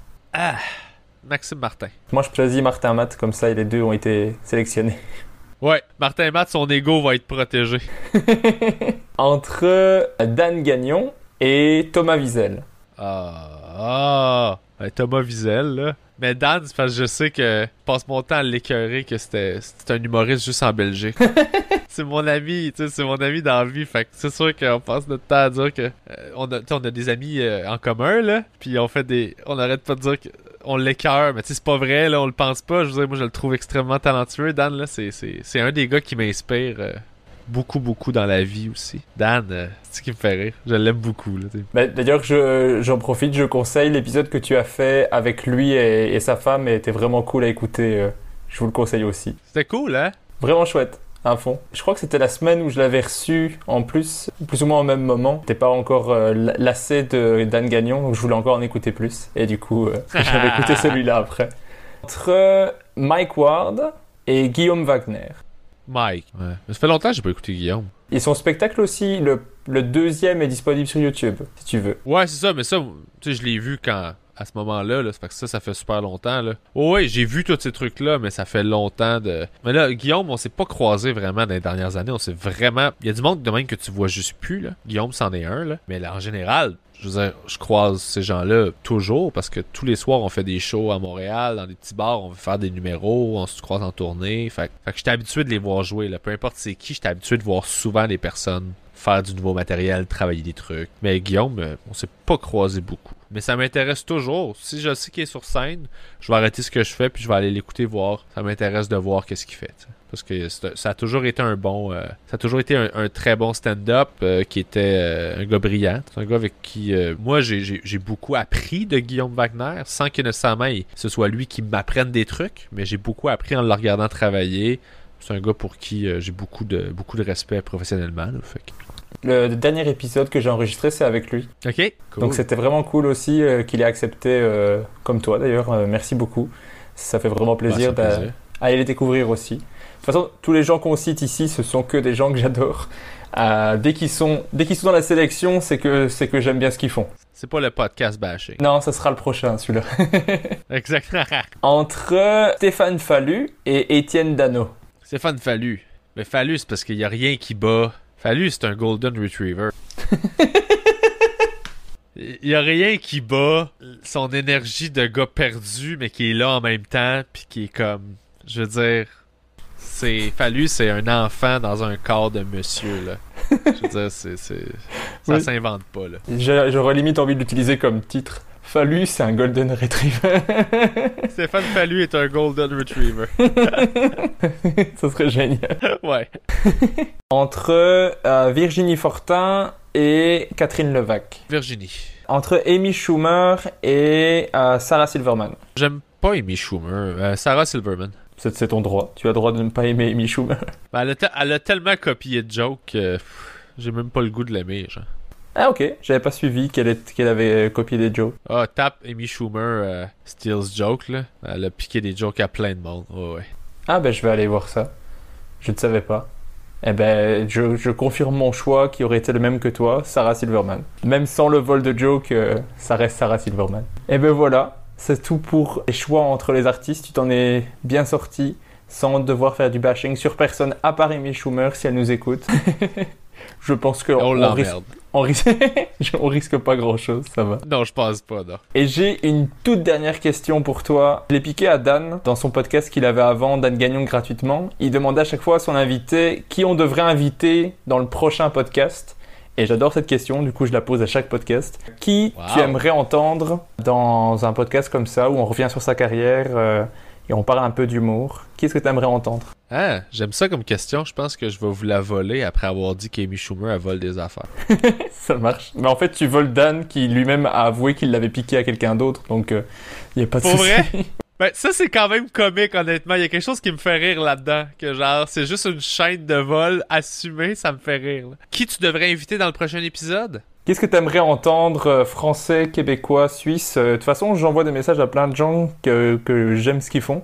Donc, euh, tu peux tenter. J'essaie de voir que- quelqu'un que je sais que tu pourrais avoir pour vrai, là. Tu sais, quelqu'un qui, pour- qui ferait comme ouais, cool, ça me tente. Ça serait intéressant d'avoir. Ah, je pense que. Je pense que t'aurais du fun à jaser avec Martin Perizzolo. Ok, ça serait cool. Sinon, Joe Guérin. Joe Guérin, euh, Lui, je ne vois pas par contre. Encore une fois, je peux aller découvrir.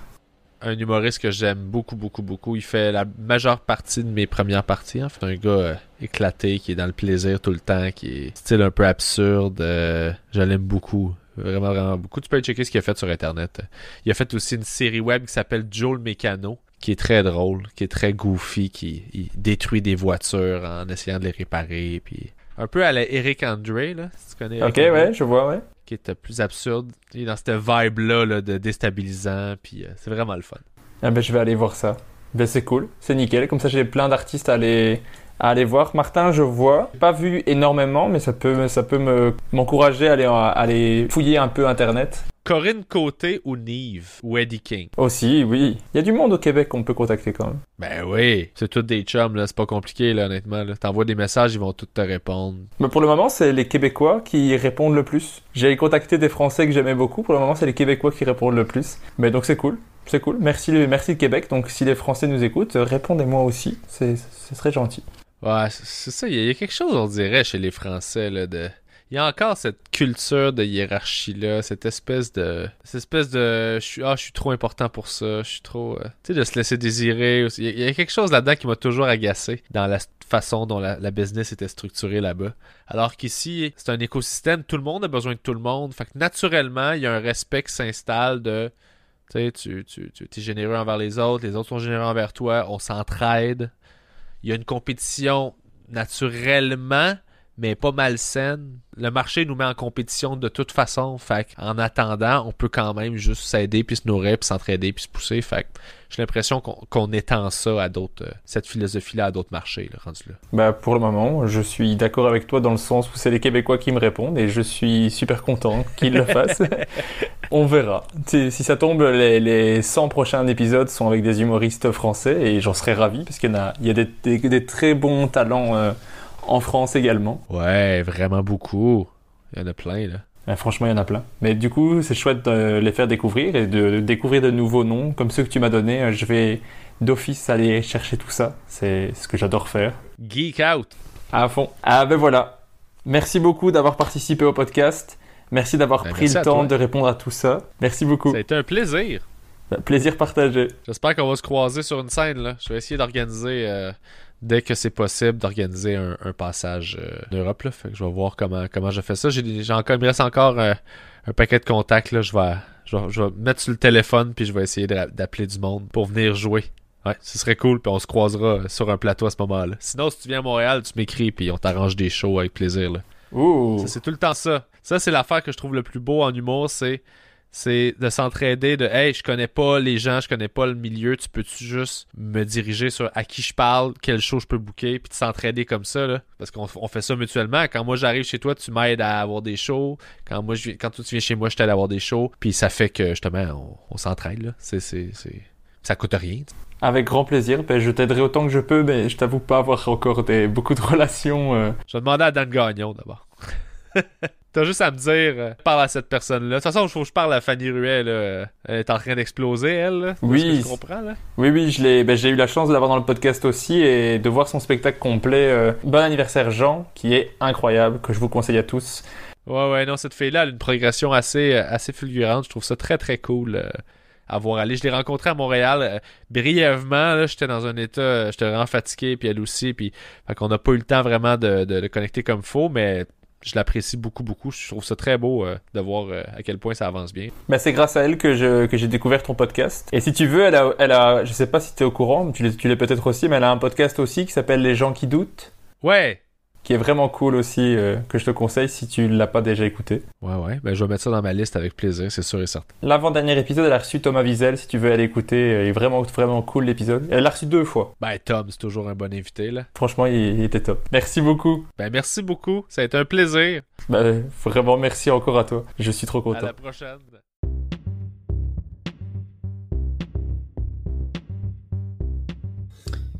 Merci d'avoir écouté Humeur humoristique. N'hésitez pas à donner votre avis, à vous abonner et à le partager autour de vous. Si vous avez détesté, écoutez suivant. Il sera mieux. Bisous.